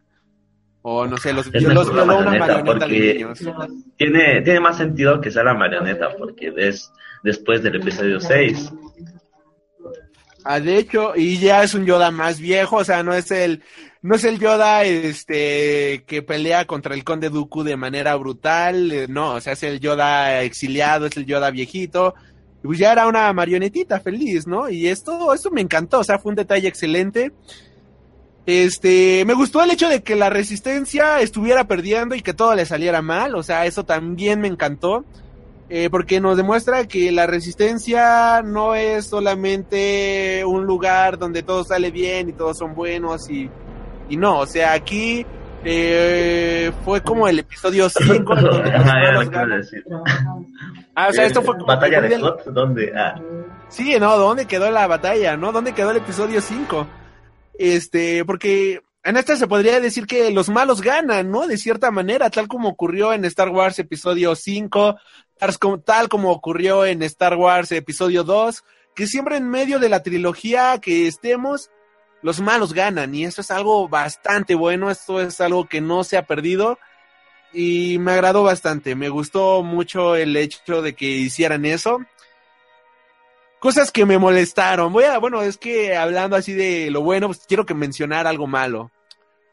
La cosa que más que hizo que yo dijera, ay, no mames, o sea, ¿a quién se le ocurrió poner esto en el cine? El casino. Las películas de Star No, o sea, fíjate que la escena del casino me gustó bastante, o sea, se me hizo buena, se me hizo que expande el universo de Star Wars. Lo malo, no, ah, el beso de la China con este fin de es que nosotros así es como ganamos, defendiendo lo que amamos. Ay, sí, eso estuvo horroroso. ¡Madre de Dios! ¿A quién carajo se le ocurrió poner esta escena? Es la peor escena de Star Wars en la historia. En la... No, güey, ya- no, no, no, le- espérate, espérate, no le gana a Anakin y a Padme revolcándose en, el pasto, por favor. No, no, no, no le llega no, eso, ese- por favor. Esa escena es espectacular. En esta escena estuvo forzadísima de super No, telenovela. no, no jodas, no, no le gana Bueno, se puede salir de, se puede salir de este podcast. Ya, por favor. Ah, No, yo en esa escena me dieron ganas de agarrar mi frappé aventarlo a la pantalla y decir, pinche mamada, váyanse al carajo. O sea, fue del culo esa escena, horrible. No, no, espérate, no le gana a Anakin y a Padme revolcándose en este, en el pastito, luego montando estos testículos gigantes y luego ese güey pelándole al durazno con la fuerza. Eso sí es una escena bastante deprimente. Esto, esto lo pasas, no hay pedo, pero lo otro sí no le gana. No, bueno, esto. pero hablando de la película, hablando de la película, esta escena fue muy mala. Fue malísima. Fue súper sobrada. Pero, a diferencia de esta escena... Para hay una- sobraras el casino, güey, no mames. Duró como 20 Nah, a, mí minutos más. gustó, no, a, mí, a mí me gustó el casino. eh, sí, sí, Eh, pero No, no. podcast. Ah, Espera, espera, espera, este, ahora hablando de una escena que a mí me encantó y que a la mayoría de la gente no le gustó.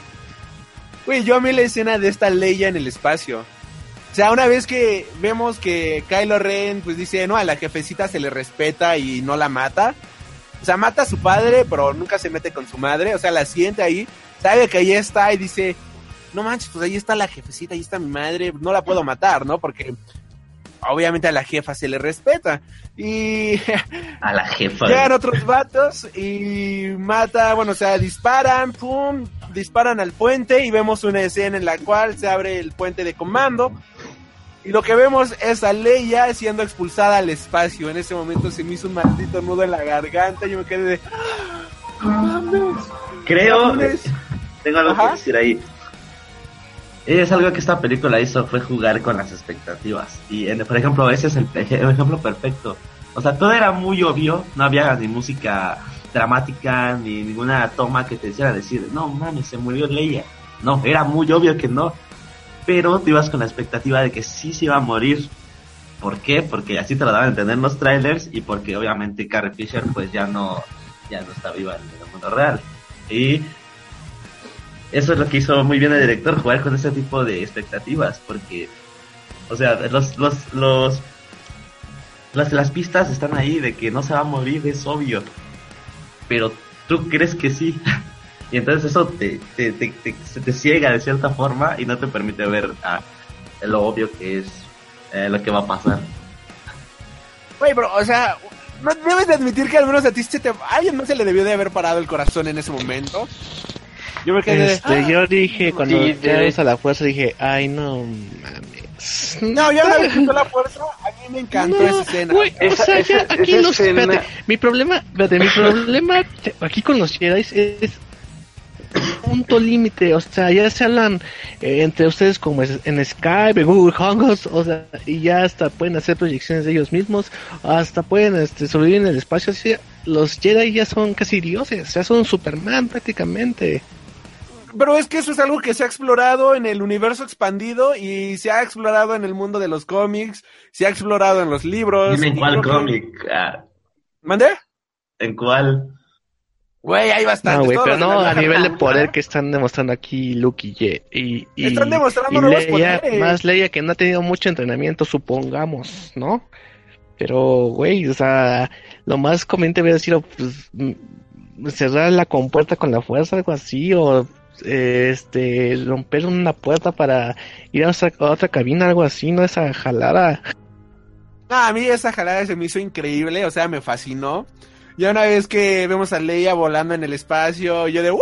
¡Leia! O sea, aventando ahí la tanga y a la pantalla de lo increíble que estuvo esa escena. O sea, Esta- también- fue desesperado la manera en la que se salvó. Pero fue muy sea, o sea, ajá. No me, no me disgustó el hecho de que usara la fuerza Leia, pero no creo que la hayan hecho eh, o interpretado de la mejor manera. La película es hermosa visualmente y todo lo que quieras, pero esa escena realmente no se ve muy bien el CGI que digamos. Y eso no ayuda mucho a... Parecía un ángel volando en el cielo. Claro que Oigan, una, una cuestión aquí, este, a- a la- a- haciendo un lado eso de la fuerza. ¿No creen que Carrie Fisher como que no es buena actriz? Porque eh, ahorita que volví a ver este The Force Awakens y después que fui a ver The Last Jedi, como que pues no da, no expresa mucho la Carrie Fisher con todo respeto para ella y lo que fue, pero así como que no da una buena actuación al contrario de lo que fue Harrison Ford o, o Mark Hamill, que ellos sí se, se nota su el- la evolución de sus personajes y como que Leia pues no, no, no expresa mucho. No sé ustedes. Este. habla, eh, habla tú primero. Ajá, eh, ¿El joven Andrés sigue aquí con nosotros? Sí, Sí, aquí sigo con ustedes, estoy escuchando. Sí, de Ah, hecho, concuerdo con Gaff. Eh, eh, como que la como que el Carrie Fisher es muy inexpresiva en, en todas sus actuaciones. Tiene la misma cara, este mm, es la que no, no se, le, no, se, no, no se le nota, no se le nota el- en los momentos de, de- de tensión, no se le nota una cara de preocupación, no, o sea, como que el, el director le dijo, esas son tus líneas, las dice y ya, en eso concuerdo con, con, con Gaff. Eh, si no, no, este, ya prácticamente nada más estuvo ahí en la, mm, en, en la película como que para seguir con el, ¿cómo, cómo les diré? Para, mm, Sí, con el canon, con la... Sí, para, y para seguir con, con los fans, ¿no? Este, pero así, una gran actriz, pues no, eh, na- nadie más la conoce por otras actuaciones que no sean Star Wars. digo, de tampoco, hecho. Tampoco Sí. es como que tenga mucho, ¿no? O sea... sí, no tiene como mucha, muchos papeles, a menos que yo conozca. Y y- y- y Exacto, y ¿no? Porque, de hecho... podríamos ya- decir que es como la, ¿cómo se llama? El Anakin, Anakin, ¿cómo se llama el actor? Hayden Christensen, de, de la primera trilogía. Pues sí, en la segunda trilogía no hubo Anakin. No, o sea, es como el equivalente en cuanto a mala actuación. Ay, no, bueno, yo no creo que sea mala su actuación, yo creo que cumple y creo que con eso, o sea, ya. Eh, algo que mencionaba esta... Aquí Aldi le está haciendo de fanboy. No, no, no, no, no, pero ahorita mencionaron algo bastante interesante. o fanboy, ¿cómo crees? ¿Cuándo? Alric, ¿cuándo ha sido fanboy? De hecho, si algo por lo que destaca este podcast y por lo que destacan mis opiniones es que siempre son opiniones este sin favoritismos, sin favorillismos, siempre son concisas y directas. Me cae que sale una película de una ardillita que está en un arbolito todo el día y va a decir algo de la mejor película del año. Ah, por Dios. No, pero este, esta, a- a- a Carrie Fisher antes de morir estaba promocionando un libro llamado El diario de la princesa. De hecho, ya llegó a México traducido al español. Eh, está en Sanborns, cuesta 200 y algo, ya lo compré. ¿Me Y están este, pagando? Ah, eh, no, pero algo que quería mencionar es que en un capítulo está Carrie ah, Fisher, men- ah, perdón, eh, Carrie Fisher menciona este que la industria en Hollywood está muy este muy dominada por hombres y que una vez que haces o pasas de cierta edad es muy difícil que puedas interpretar a un papel femenino, joven o algo por el estilo.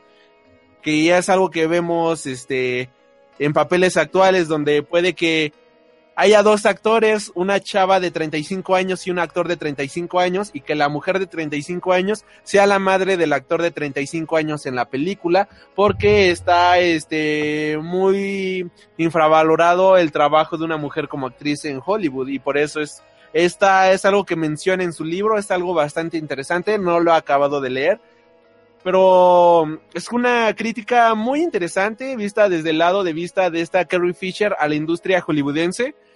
Si tienen la oportunidad de comprarse ese libro, cómprense el diario de la princesa. Creo que está mil veces mejor que el de Fasma, honestamente.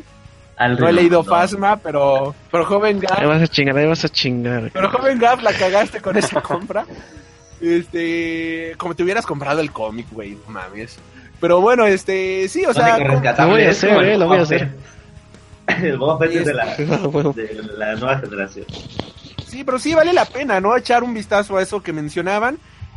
Y sí, o sea, coincido en esos puntos de que Carrie Fisher no expresaba demasiado. De hecho, este, sus escenas son como que muy, muy tranquilas, muy vacías. Es como ver a este, no sé, a la señora de los En media película está en coma. atrás ahí diciendo, sí, todo va a salir bien, ¿no? Es como la señora de los tlacoyos diciendo, pues no, todo está chido, este, vas a quedar con salsa verde o salsa roja, ¿no? Las O sea, señoras tlacoyos, creo que eso fue lo peor que lo que yo dije, nomás. No, pero o sea, me refiero a esa serenidad que te transmite la señora de las garnachas, que es Son de, 10 pesos. "Ay, A ver, hijo, este, son 10 pesitos. Tú le dices, ay, señora, nada más traigo 10 pesos, ¿me los deja? O sea, Creo- sea, yo dije lo creo- que la creo que TNT la- es la... No tienes Yo dije que lo de la TNT es el, el San Juan Tadeo de las comisiones de cómics. Esta es una blasfemia mayor de lo que fue eso. Y bueno, ya, este, antes de que la siga cagando, continúen. Bueno, ya pasamos a los puntos Este- malos. Ah, Eh, nada regresando un poquito al, al tema de, de Carrie, creo que la única de, de Carrie Fisher, creo que la única parte en la que sí sientes que una expresión de ella es cuando al inicio de la película eh, inicia, eh, empezaba a grabar, a filmar, eh, cuando eh, van a hacer el, van a, la- van a destruir la, la De- Death Note, Death Note, ¿cómo se llama la, la nave el- ¿La Death Note? en la que empiezan a atacar a la, Creo que la Death Note ¿Perdón? es de, este, de manga, ¿sabes? no, Drogue, la Death Drogue, es, es la Death nave. Drop algo cuando, así. empie- ajá. sí. Ajá, cuando empiezan a que empieza a ver que están a, a- a destruyendo todas las todas las naves que llevan las bombas ahí se le ve una cara así como que así de no te mames están destru- están destruyendo todos eh, el pues toda nuestra flota no es con la única parte donde dices donde sí le ves una cara de, de preocupación. De ahí en fuera todas las demás es la misma cara de que mm, ajá. Mm, De señora de las eh, y así como que onda. y así Arriba la Ajá, así como que ya de... Ajá, exacto, es cuando es donde ves una parte de... de le ves un- de- donde le- ves como que van destruyendo las naves y le ves la cara de decir, de, no puedes, o sea, no, ¿por qué? O- es la única parte, ¿no? Como que ahí sí le ves que sí estaba actuando, ¿no? Y Ok, bueno, ok. era nada más esa parte. Creo Ajá. que Benicio del Toro lo hace mejor en, las en las 20 minutos que salió. Güey, Benicio del Toro fue el Lando Calrissian de esta película. O sea, Fue el coleccionista 2.0 en esta película. De hecho, ya sí. fue el Lando hacerlo. coleccionista. Ah, ¿Sabes? Puedo decir algo ahí. Este, la parte del casino de Benicio del Todo. Creo que aquí tratan de hacer un Rock One. Haciendo ver que el- los rebeldes tampoco son tan tan buenos, buenos como se piensa, pero como que aquí no le salió, no le salió como en One, donde sí hay ese conflicto de que pues el mal no es tan malo y el bueno no es tan bueno, ¿no? También hacen eh, las cosas, los rebeldes hacen cosas este bastante turbias, pero aquí como que no le salió, ¿no? Es que en Rogue One toda esa parte la tuvimos desde un inicio con este Diego Luna interpretando esas escenas. Aquí nada más fue de, ah, mira, este tipo le vendía a la primera orden, uy, mira, también le vende a los rebeldes, uy. Los rebeldes no son tan buenos. Ahora, ah, ah, perdón. Ahora vayamos al siguiente tema, ¿no? O sea, todo eso fue de, ok. O sea, no fue algo no tan prescindible, fue algo medio X desde mi punto de vista. No le salió. Sí, tienes toda la razón, joven Gap. No le salió en ese momento. Se sintió muy forzado. Sí. Fue como, ah, sí, tratemos de ser políticamente correctos y demos un mensaje. Sí, en, menos o sea, de, en menos de 10 minutos. Ah, eso es algo. Bueno, ya, ya vamos a empezar con lo malo. Bueno, yo soy el, el jefe de este podcast, así que empecemos con lo malo. este. Uh, este. Un pseudo eh, jefe. eso, eso es algo que no me gustó tanto de la película. El que te de- lamentaran. Ah, No, no, no, o sea, eso sí me agradó, pero lo que no me gustó fue el hecho de que tuviéramos esta parte de lo políticamente correcto o la parte de lo políticamente sociable buena onda. Tenemos a un personaje chino, bueno, a una personaje china, dos. completamente impres- imprescindible, que de plano es de, ¿qué pedo? O sea, este personaje es, no era necesario en lo más mínimo, o sea, no. Nos crean un héroe este, al inicio de la película, ok, la escena de inicio fue muy buena, ver a los rebeldes perdiendo, fue algo bastante chido ver cómo están perdiendo. Y nos crean este héroe de que, ay, la chava se sacrifica, muy buena escena. Después conocemos a su hermana que se hace la mártir. Y de esta manera de, de mártires es como si se ha ido este, consolidando el universo de Star Wars últimamente y eso es algo que me fastidia bastante porque sus mártires son este, políticamente correctos. Tenemos al mártir, mártir Finn, que viene siendo este el único tipo de color que tenemos en la nueva trilogía. O sea, no sé si alguien ya lo había notado, pero bueno. Eh, tratan de ser políticamente correctos con él, de que es el tipo de intendencia que logró Sí, sobresalir. es cierto, eh. Tenemos al latino, tenemos a la china, tenemos al, al, al guatemalteco. Al de color, eh, al de color. Sí. O sea, pero no está, no hay más morenazos de fuego. No, o sea, es el único de su especie que hay, es el único de su raza, es el único de todo esto. Güey, hay más porks que personas de color en la galaxia. ¿Qué pedo con eso? No sé qué pedo con Star Wars. Eh, tratan de ser políticamente corri- correctos, cometiendo varios errores desde mi punto de vista. Esto no me gustó. Este, me gustó mucho la General Holdo, me gustó ese concepto pero no me gustó la manera en la cual desarrollaron al personaje. Me hubiera gustado quizás para una historia de cómics, me hubiera gustado quizás para otro tipo de historia, pero por ejemplo en esta película algo que no me gustó es que eh, el general Akbar lo mataron demasiado fácil. No hubiera gustado más que Akbar fuera la persona que se sacrificara y avanzara a velocidad luz y no la No, general no se dio cuenta de la trampa. O sea, Creo que ha sido lo mejor porque es tomado mucho como un meme o un chiste Akbar. O sea, sí es icónico lo que quieras, pero no sé, no creo que lo hayamos podido tomar en serio. Alguien habría dicho o pensado en la broma de es una trampa o algo así. Así es que yo no creo que haya funcionado que hubiera reivindicado, hubiera reivindicado el personaje. O sea, por ejemplo, ahorita estaba leyendo un este bueno, no ahorita, sino en la tarde, este, estaba aprovechando para leer el Vader's Down, que ya este salió a la venta por Panini, Panini patrocíname. Este aquí tenemos como la especie de Akbar en acción. Panini, métemela. Sí, pero con todo y sus promociones. Porque están bastante chidas. Y bueno, aquí ya tenemos la general, los personajes de este Akbar y todos ellos. Su raza y son buenos, o sea, son buenos personajes si lo saben manejar. Yo creo que en la película faltó eso, que los personajes anteriores tuvieran ese punto de epicosidad. Creo que lo más epicoso de la saga o de la película, pues fue el hecho de que Luke fuera una proyección astral, ¿no? O sea, eso fue de huevos. Pero de ahí en fuera como que Akbar no tuvo su momento, este... Leia tuvo más o menos su momento siendo Mary Poppins, pero de allí en fuera no brilló en lo más mínimo. Y pues, no, eso no me gustó en lo más mínimo. No me gustó el mensaje de desecha lo viejo para dar paso a lo nuevo. Yo creo que debieron de haber respetado más lo viejo para dar paso a lo nuevo. O sea, no puede haber Ah, este... ah, mira, ah, Ajá. hay que admitir que nadie le puede ganar a John Doe en haciendo a Mary Poppins. No, sí. es imposible. La mejor Mary Poppins del año. Sí. Pero pues bueno, o sea, eso es lo que no me gustó tanto de la película. Salí un poco fastidiado de... De hecho, cuando salí de la película, mi primera reacción fue de... Diablo, o sea, no salí como un me, o sea, sí salí encantado de la película. Pero para mí fue más de... Diablos, o sea... No sé, no sé, te deja un sabor raro. ¿Qué cosa? Después, que cuando sales de la película te deja un sabor raro, ¿no? De Ah, que le falta algo, de que dices... Pero si acabas de decir que saliste. No, o sea, es a lo que voy, o sea, la, mi primera impresión fue de... O sea, wow, o sea, no sé, no sé, no sé, ¿hacia dónde nos llevó esto? Esa, esa es la pregunta, hacia, ¿hacia dónde nos está llevando todo esto? Es que se siente como si hubieran cerrado la trilogía en una sola película, ese es mi punto. Acabaron con la trilogía en este momento, en esta película. Y bueno, ahorita, este... eh, mi maestro de contrabajo hizo una analogía sobre... Las hamburguesas. Eh, no, ese fue el de bajo. Mi maestro de contrabajo eh, me pasó una... Estábamos hablando y me dice... A ver, mira. Disney compra... ¿Qué pasaría si Disney compra los derechos del Señor de los Anillos?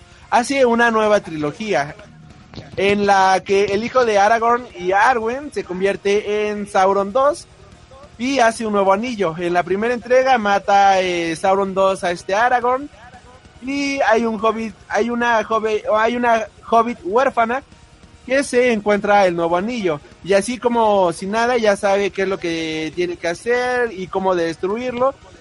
Y bueno, en la primera película casi lo destruye y bueno, conoce a Frodo que ya está viejo y amargado viviendo con los elfos y no le quiere decir cómo destruyó el primer anillo. Y en eso Gandalf aparece como espíritu y le dice que todo lo que hicieron estaba mal. Y en eso Frodo muere y entonces ya no saben cómo acabar con la nueva trilogía. Eh, pero bueno, dicen que los fans son muy exagerados y esto es para crear una nueva generación del Señor de los Anillos, sea, de Lord of the Rings. Pero bueno, los que son fans, obviamente, este, saben que este Tolkien se está retorciendo en su tumba por haber creado esta nueva trilogía. Yo le digo, profe, esto fue demasiado exagerado. Primero esperemos por las barbas de Gandalf, que esto jamás ocurra. En segundo, creo que tiene parte de razón. O sea, lo que hicieron fue cagarse con lo clásico para dar paso a algo nuevo que creo que... Eh, a ver, Que no a todos ver, pidos, no fue cagarse, fue decir, güeyes, aquí ya es una despedida, es un punto de partida, fue como lo que fue Logan aquí. Hay un final para todo. Pero es que 17 Logan fue nos muy demostró que hay un-. No, no, no, no. Sí, no, pero muy aquí, a ver, Pero aquí te están diciendo, güey, Star Wars ya no, a lo mejor ya no es para ti. Ya hay que darle paso a otras nuevas generaciones para que les, Star Wars sea para todos.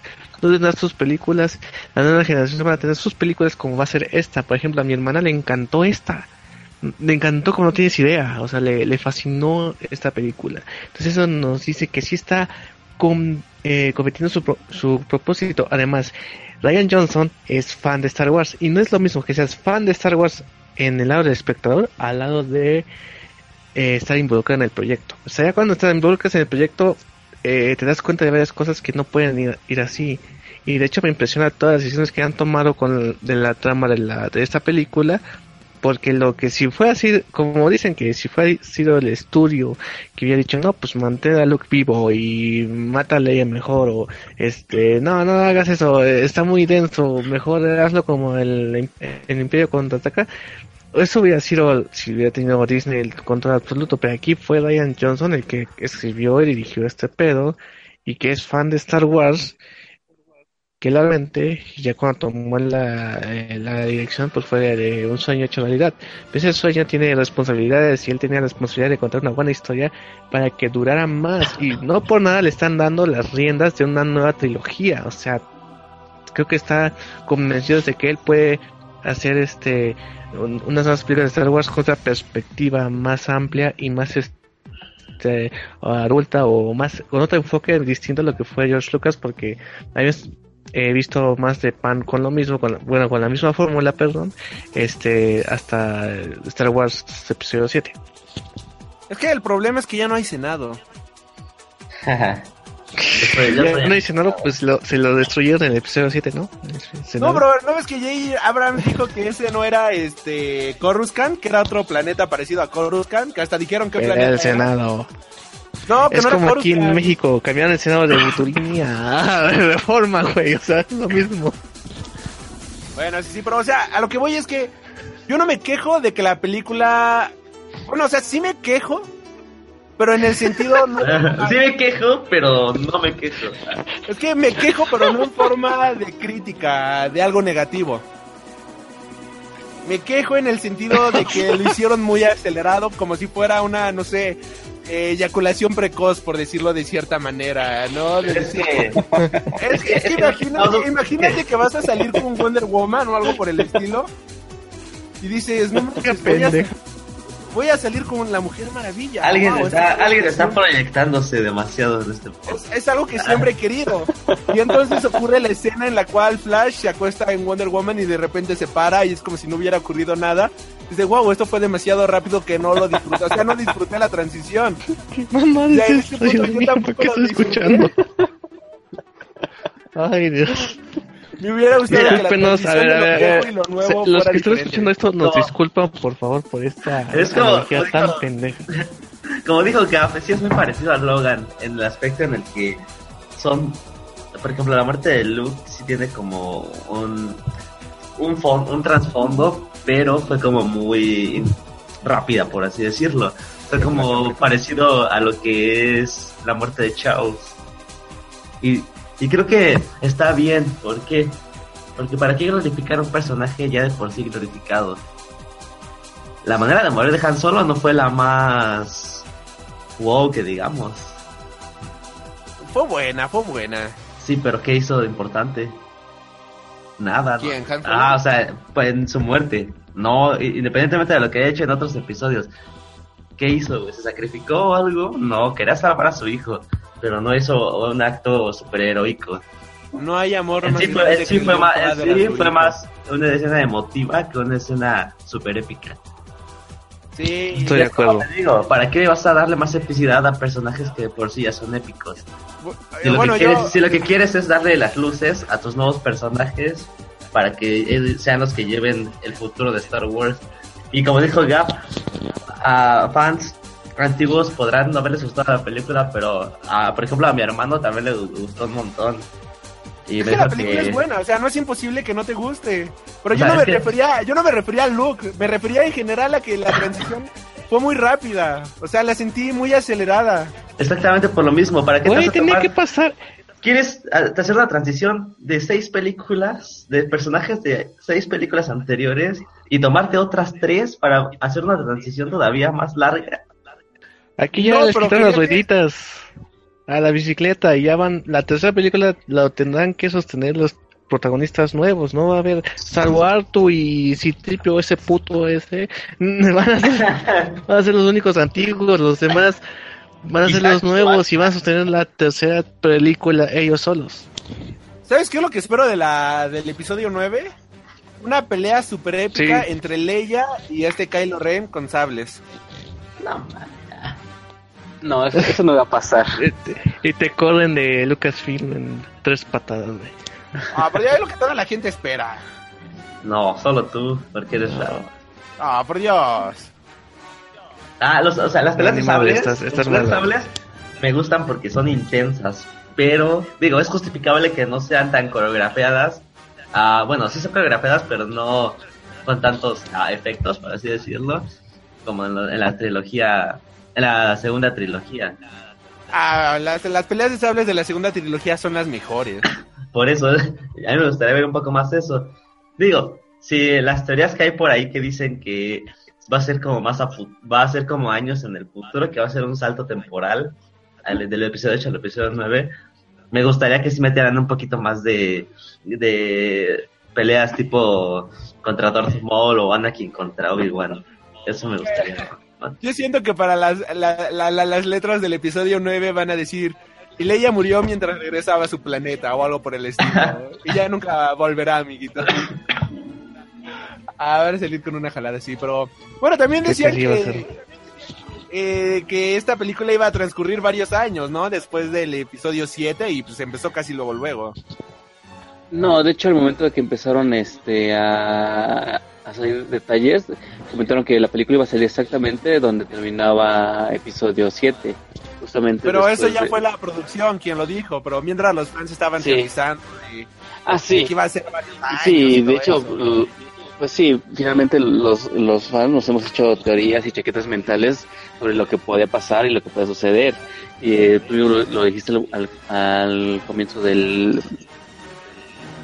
del tema, que mm, del origen de Rey, que si era hija de Obi-Wan, este, todas las, todas las historias que surgieron alrededor de cada personaje que finalmente pues mm, nunca y que le dieron este mm, que mataron todas las historias que estaban surgiendo y que finalmente pues, fue algo también algo bueno que tuvo la película no o tuvo muchos giros que no te esperabas es algo es algo que no es no no te la- no te eso predecible Exacto, Entonces, la eso es lo no que, predecible, eh, lo más mínimo. no, no es predecible, o sea, no es, no, no es predecible para nada, o sea, eh, dices, ah, va, va a suceder esto y cuando dices, sale, sale algo que totalmente te estabas imaginando, dices, no te mames, o sea, eh, o sea, yo no me esperaba que llegara a suceder esto, ¿no?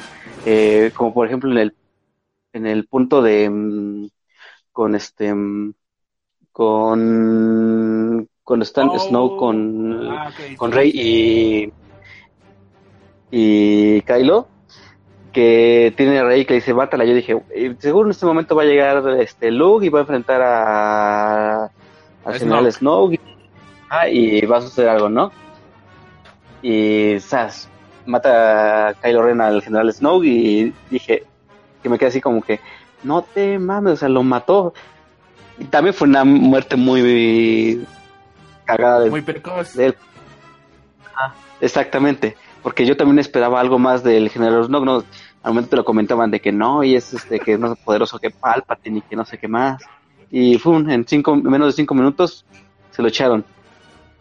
Bueno, esa, esa muerte fue la más cantada de todas, ¿no? Yo ahora veo a Kylo tomando el sable y destruyendo a su verdadero enemigo y es de, ay, por Dios, ya, ya me cantaron la muerte de este mono. Sí, sí, eh, justamente te digo, eh, eh, al, momen- al momento que, que empiezas a verlo, este, dices, eh, algo va a suceder, ¿no? Y ya de repente que empiezan así como que las miradas, esto, esto, no sé, me, me llegó mucho la, la escena que del que, que hicieron en, en Padre de Familia, donde ¿Cuál? en Padre de Familia que hicieron un, un especial de Star Wars. Ajá, bueno, Padre de episo- Familia, de episodio ajá. 4, 5 y 6. Ajá, ajá. Ajá, donde están así, es la musiquita donde van a, van a, en la escena del desierto, que está la musiquita y que están con todos mirándose con los ojos así, tun, tun, tun, tun. Ya que están las miradas de Snow, Rey y Kyle y están así mirándose los tres, los tres, los tres, dices, no, ya aquí va a pasar, va a pasar algo, ¿no? Pero finalmente creo que esto también es, digo, es algo, algo bueno que tiene la película, o sea, no es, no es predecible. Eh, o cuando llega el, es- eh, ay, ¿cómo se llama? El Rose y el, el, negrito- el negrito se me olvidó el nombre. ¿Fin? F Cuando llegan, este, que van a desactivar. El negro ese. El negro que van, a llegar, van a desactivar el, el, el aparato este para que no lo sigan por el hiperespacio y toma, llega y, los, y los, este, los detienen, ¿no? O sea, es algo bueno que tiene la película, o sea, no es predecible, o sea, eh, a mí sí me, me sacó varias, varias así de no te mames en varias escenas de las películas, ¿no? Y eso es algo bueno, o sea, yo, yo no, no considero que sea mala. Eh, ahora, regresando al punto anterior, eh, eh, que esta película es un, un pase de la estafeta, ¿no? De la generación vieja a la nueva. Sí, eh, es algo que estaban muy considerando, o que estaban hablando mucho, ¿no? Es, es dejar ir el pasado para que las nuevas generaciones tengan, comiencen. y lo repetían en toda la película, como decían. Este, sí, pero como que fue muy acelerado ese proceso, ¿no? Yo creo que desde episodio 7 empe- debieron empezar este, a manejarse ese pase de la estafeta para que en esta película no se sintiera todo de golpe. Ok, ok, ok. O sea, en, en, en resumen, tuvieron que echarte vaselina para que no te vaya tanto. Ah, exacto. La dejaron ir todita. Ok. Pues sí, yo creo que es un buen punto. Digo, obviamente es la película que más relación tiene y creo que ahí nos, nos dan un, un, este, un buen, este, una buena pista de cómo iba a moverse el episodio 8. Creo que es, este, yo- la escena bastante, una escena bastante buena es cuando Luke pues se une, hacerse uno con la fuerza, ¿no? Esa perspectiva en el horizonte, los dos soles, es una toma perfecta. Sí, de, de- de hecho esa escena te recuerda a la primera escena en la que vemos a Luke en allá en Tatooine. Tatooine, ajá. O sea, es una escena muy bonita.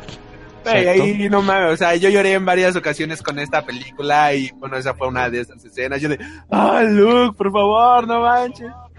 Oye, y este, ¿qué opinan? A ver, ¿qué opinan Ajá. de todo lo que ha dicho Mark Hamill de que este no es mi Luke Skywalker? Yo estaba interpretando a Jake Skywalker o otro Skywalker, pero no era el Luke que con el que yo conozco. Yo creo que creo que Mark Hamill nunca entendió Luke Skywalker, porque Luke Skywalker no tiene una desde el episodio 4 al episodio 7, que es donde nosotros lo vimos, no tiene una fortaleza admirable, o sea, el güey eh, sale casi de, de los conflictos y pues la verdad la, la mayor carga la tienen tanto Han Solo como Leia. Entonces, este, Mark- eh, perdón, este, Luke Skywalker es alguien que es frágil, desde el principio nos ponen así y también tiene demasiados conflictos y yo creo que eh, no creo que haya entendido a Luke Skywalker como tuvo que ser, o sea, más bien era algo que, que es, es un personaje dramático, entonces yo creo que es algo que iba a, iba a pasar con Skywalker ante este, el fracaso con, con Ben Solo, con Kylo Ren, y yo creo que ese el, era el camino lógico, ¿no? Eh, bueno, yo este considero que este, sí se me hizo coherente lo que hizo Luke Skywalker en esta película con el personaje de Luke Skywalker. Quizás este Mark Hamill tenía más la percepción de que este Luke era más como un héroe y todo eso, pero como bien mencionaba, los verdaderos héroes de la resistencia o de la rebelión en las primeras películas, pues siempre fue esta Leia, o sea, nunca fue de cierta manera este Luke. Luke nada más fue como el granjero que se le dio la oportunidad de ser el héroe. Me agradó bastante en esta película porque pues eh, me recordó un poco quizás a Yoda de cierta manera, pero al mismo tiempo se me hizo como que un personaje que ya había dado lo que tenía que dar y no era algo tan necesario de cierta manera. O sea, ya aquí, como bien mencionabas tú hace rato, ya fue como el cambio de estafeta. Bueno, ahora este Luke ya fue el héroe de las películas anteriores. Hay que dejarle el heroísmo a los demás este, personajes y su participación se me hizo coherente. Se me hizo una buena participación con el pe- coherente con el personaje. Eh, quizás no me gustó el hecho de que todo el tiempo estuviera escondido en su isla y ya nunca saliera de esa isla. Eso sí fue algo que, ok, no me terminó por encantar, no me terminó por fascinar, pero este, no siento que hubiera sido este Juan Skywalker, ¿no? O sea, para mí sí fue Luke Skywalker. Sí, estoy de acuerdo con eso y bueno, eh, yo creo que el camino que tenía que tomar Luke, pero bueno, eh, hace que Mark Hamill como que pues, quería más heroísmo por parte de este personaje, pero pues no, o sea, no, no tiene esa característica y, y yo creo que Luke cierra bien ese personaje, yo creo que su muerte es bastante honorable, como dicen Rey y Leia, lo que sintió no fue este arrepentimiento, fue paz por parte de Luke y yo creo que es una bonita conclusión para el personaje. Ajá, o sea, le dieron un digno final. Sí. Sí, eso sí. A, a la que no dieron digno final fue a Phasma. No lo merecía. Esa, esa, esa pseudo Boba Fett. ah, Por favor. Solamente gente como Gab. Mira, te, te encuentras la madre con sus dos, con su 98 de estatura. Que se ve imponente, ¿eh? O sea, el personaje sí se ve imponente. Cuando pelean ahí con los, con el blaster y eso, dices, wow, o sea, está cool, ¿no? Pero, pero pues no, es como que el bonito guiño y ya, pues, pues, no, no Al pasa menos nada. no fue, no fue tragada por una vagina dentada como. Ah, por Dios. Así está más de la verga. Sí, no.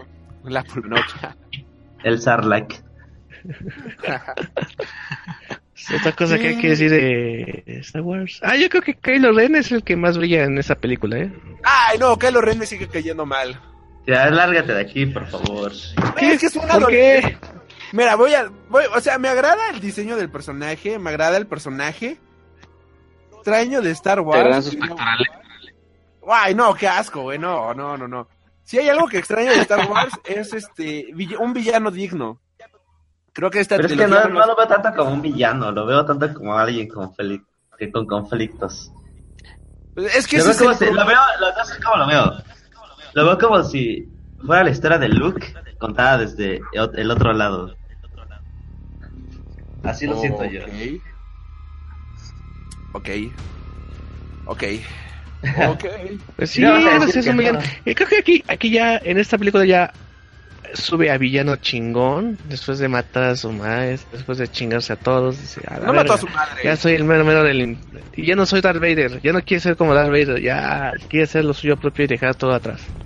Ah, eso, eso es, eso es un guiño que me encantó de la película, de que este Snoke le dijera, por Dios, no eres Darth Vader, solamente eres un niño en- debajo de una máscara. Fue de, oh, le dijo lo que todo el mundo pensamos. Bien ahí, Snoke.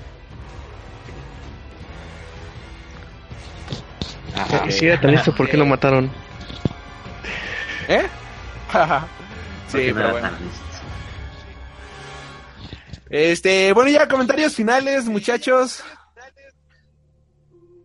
¿Qué calificación le dan a la película y eso? Antes nada más da- da- dar mis comentarios finales. Algunas cosas que sí no me agradaron de la película. Creo que tiene mm, partes de mm, humor Marvel. Este, al inicio de la película, sobre todo cuando los soporto, no soporto, no lo soporto.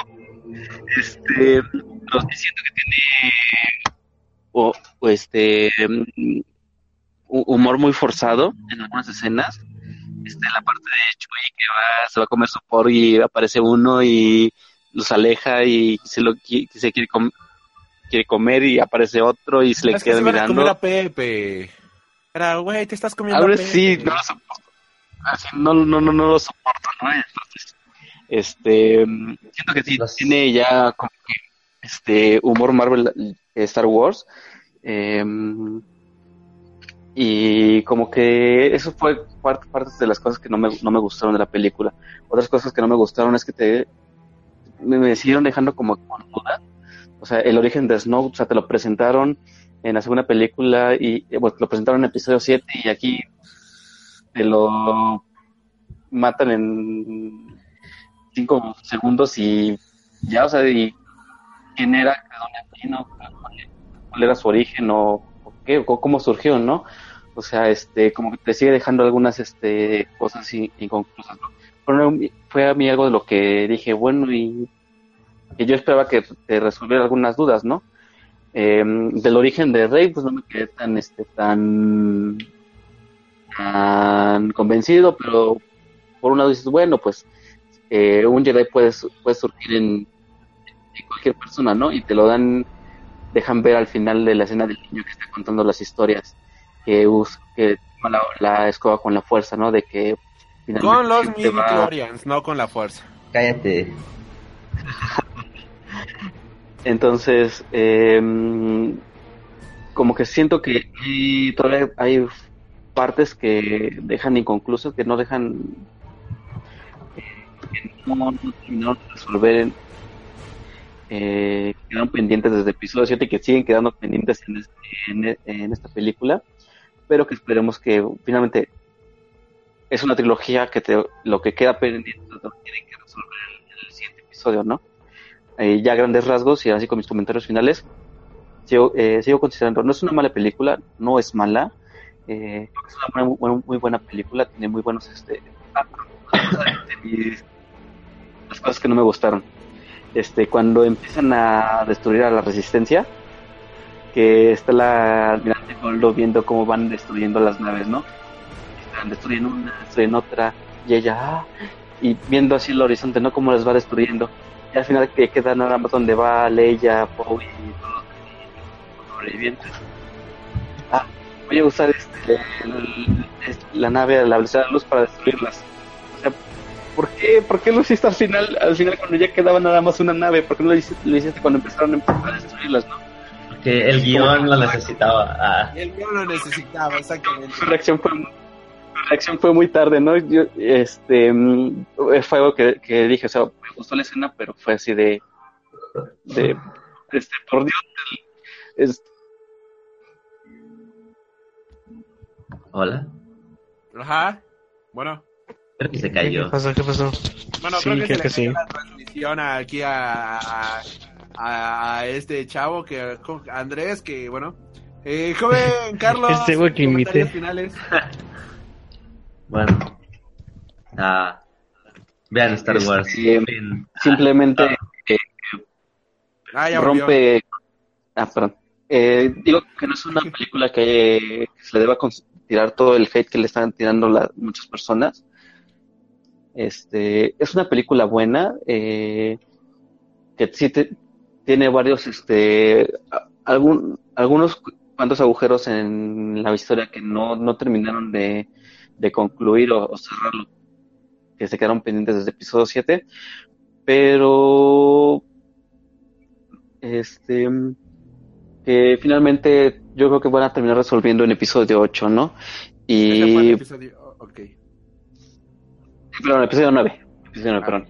Entonces, eh,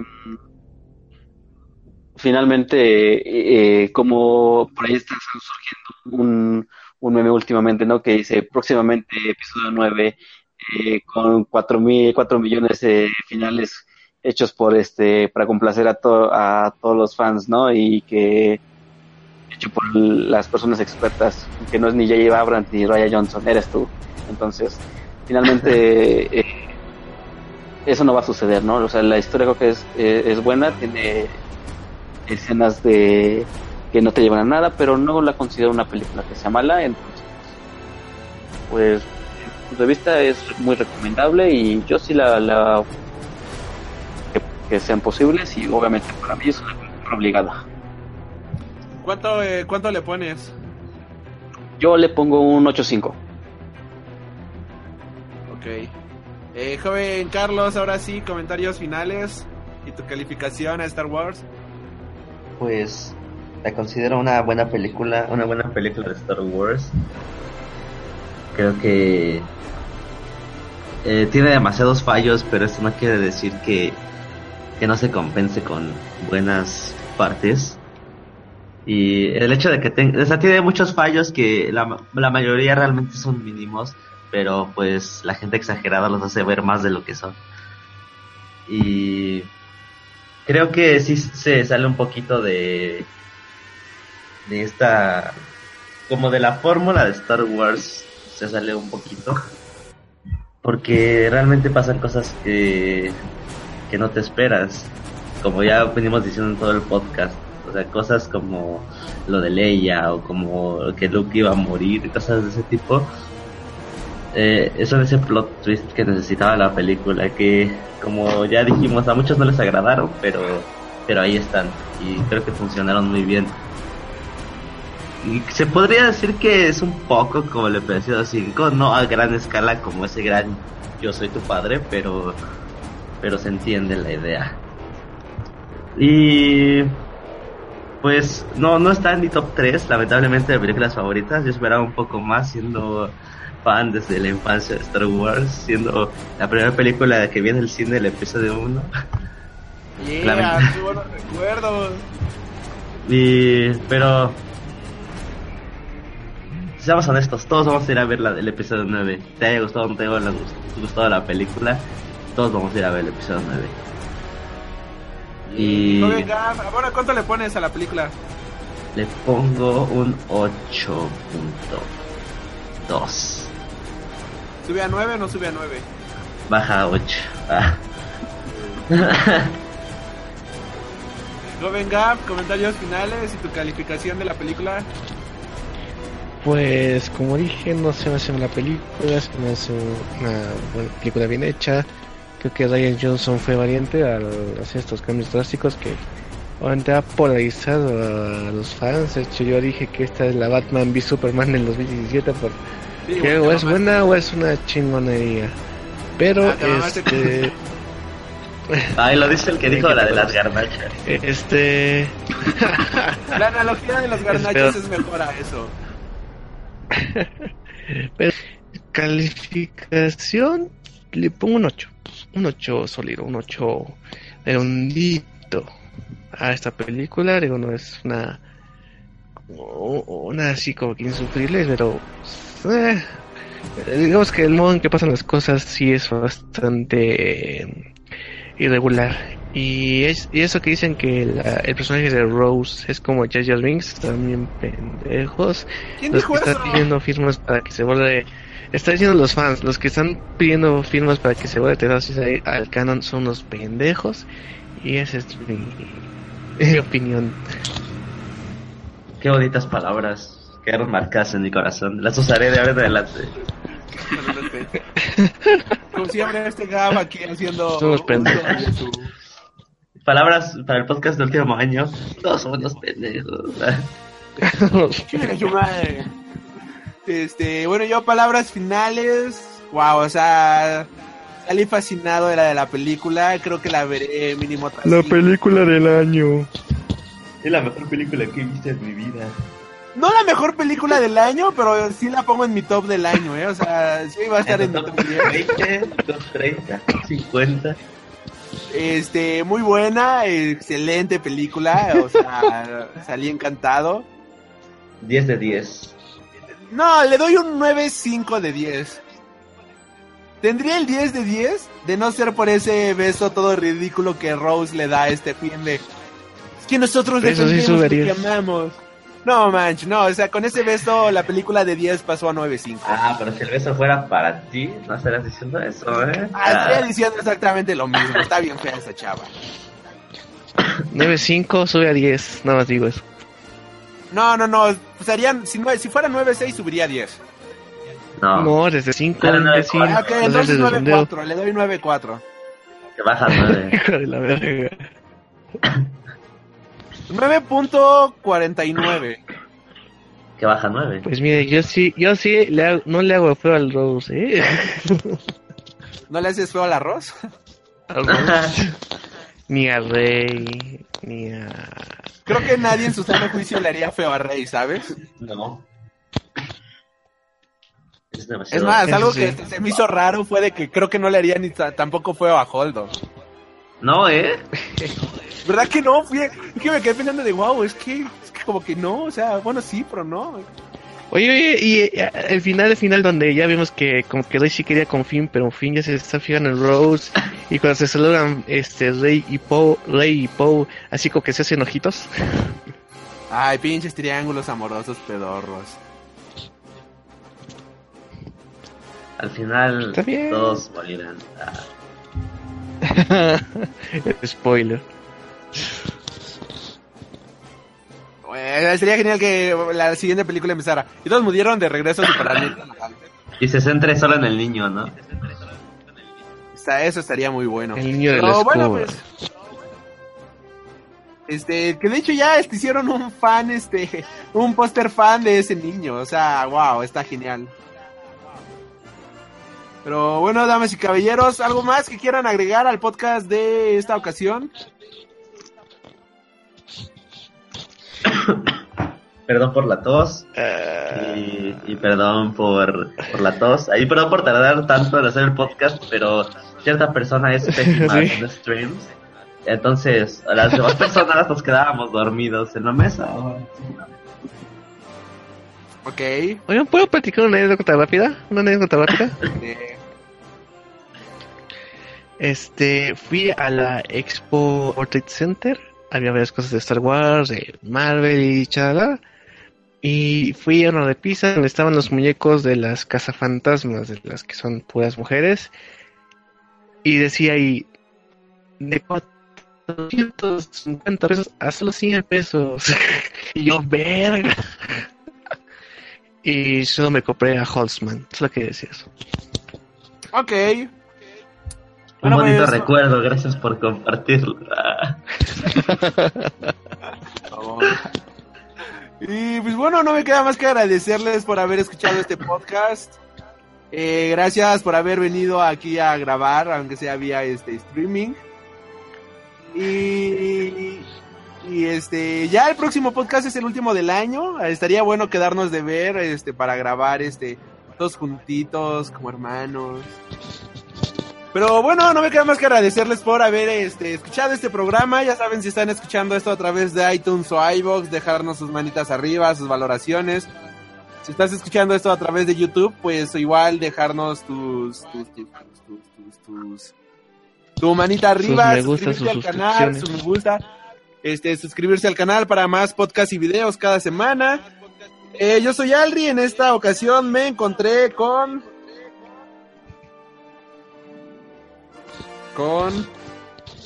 Conmigo, Gabriel Chávez. Con Daniel. Y con Andrés. Es Homero. Y nosotros nos estaremos reencontrando hasta la próxima. Y... Ah, esperen, esperen, algo que también no me gustó de la película. Ah. Hay que despedirnos todos como. Verga. Se despide Daniel de un nuevo podcast. ¿Qué, qué dice? ¿Qué dice? Espera. ¿Alguien notó que en esta año, de la década. ¿Alguien notó que en esta película nadie dijo ah, tengo un mal presentimiento sobre esto? Sí, los fans. Ah. Me vale madres. Pero bueno, que la fuerza los acompañe y nos estaremos reencontrando. Hasta la próxima.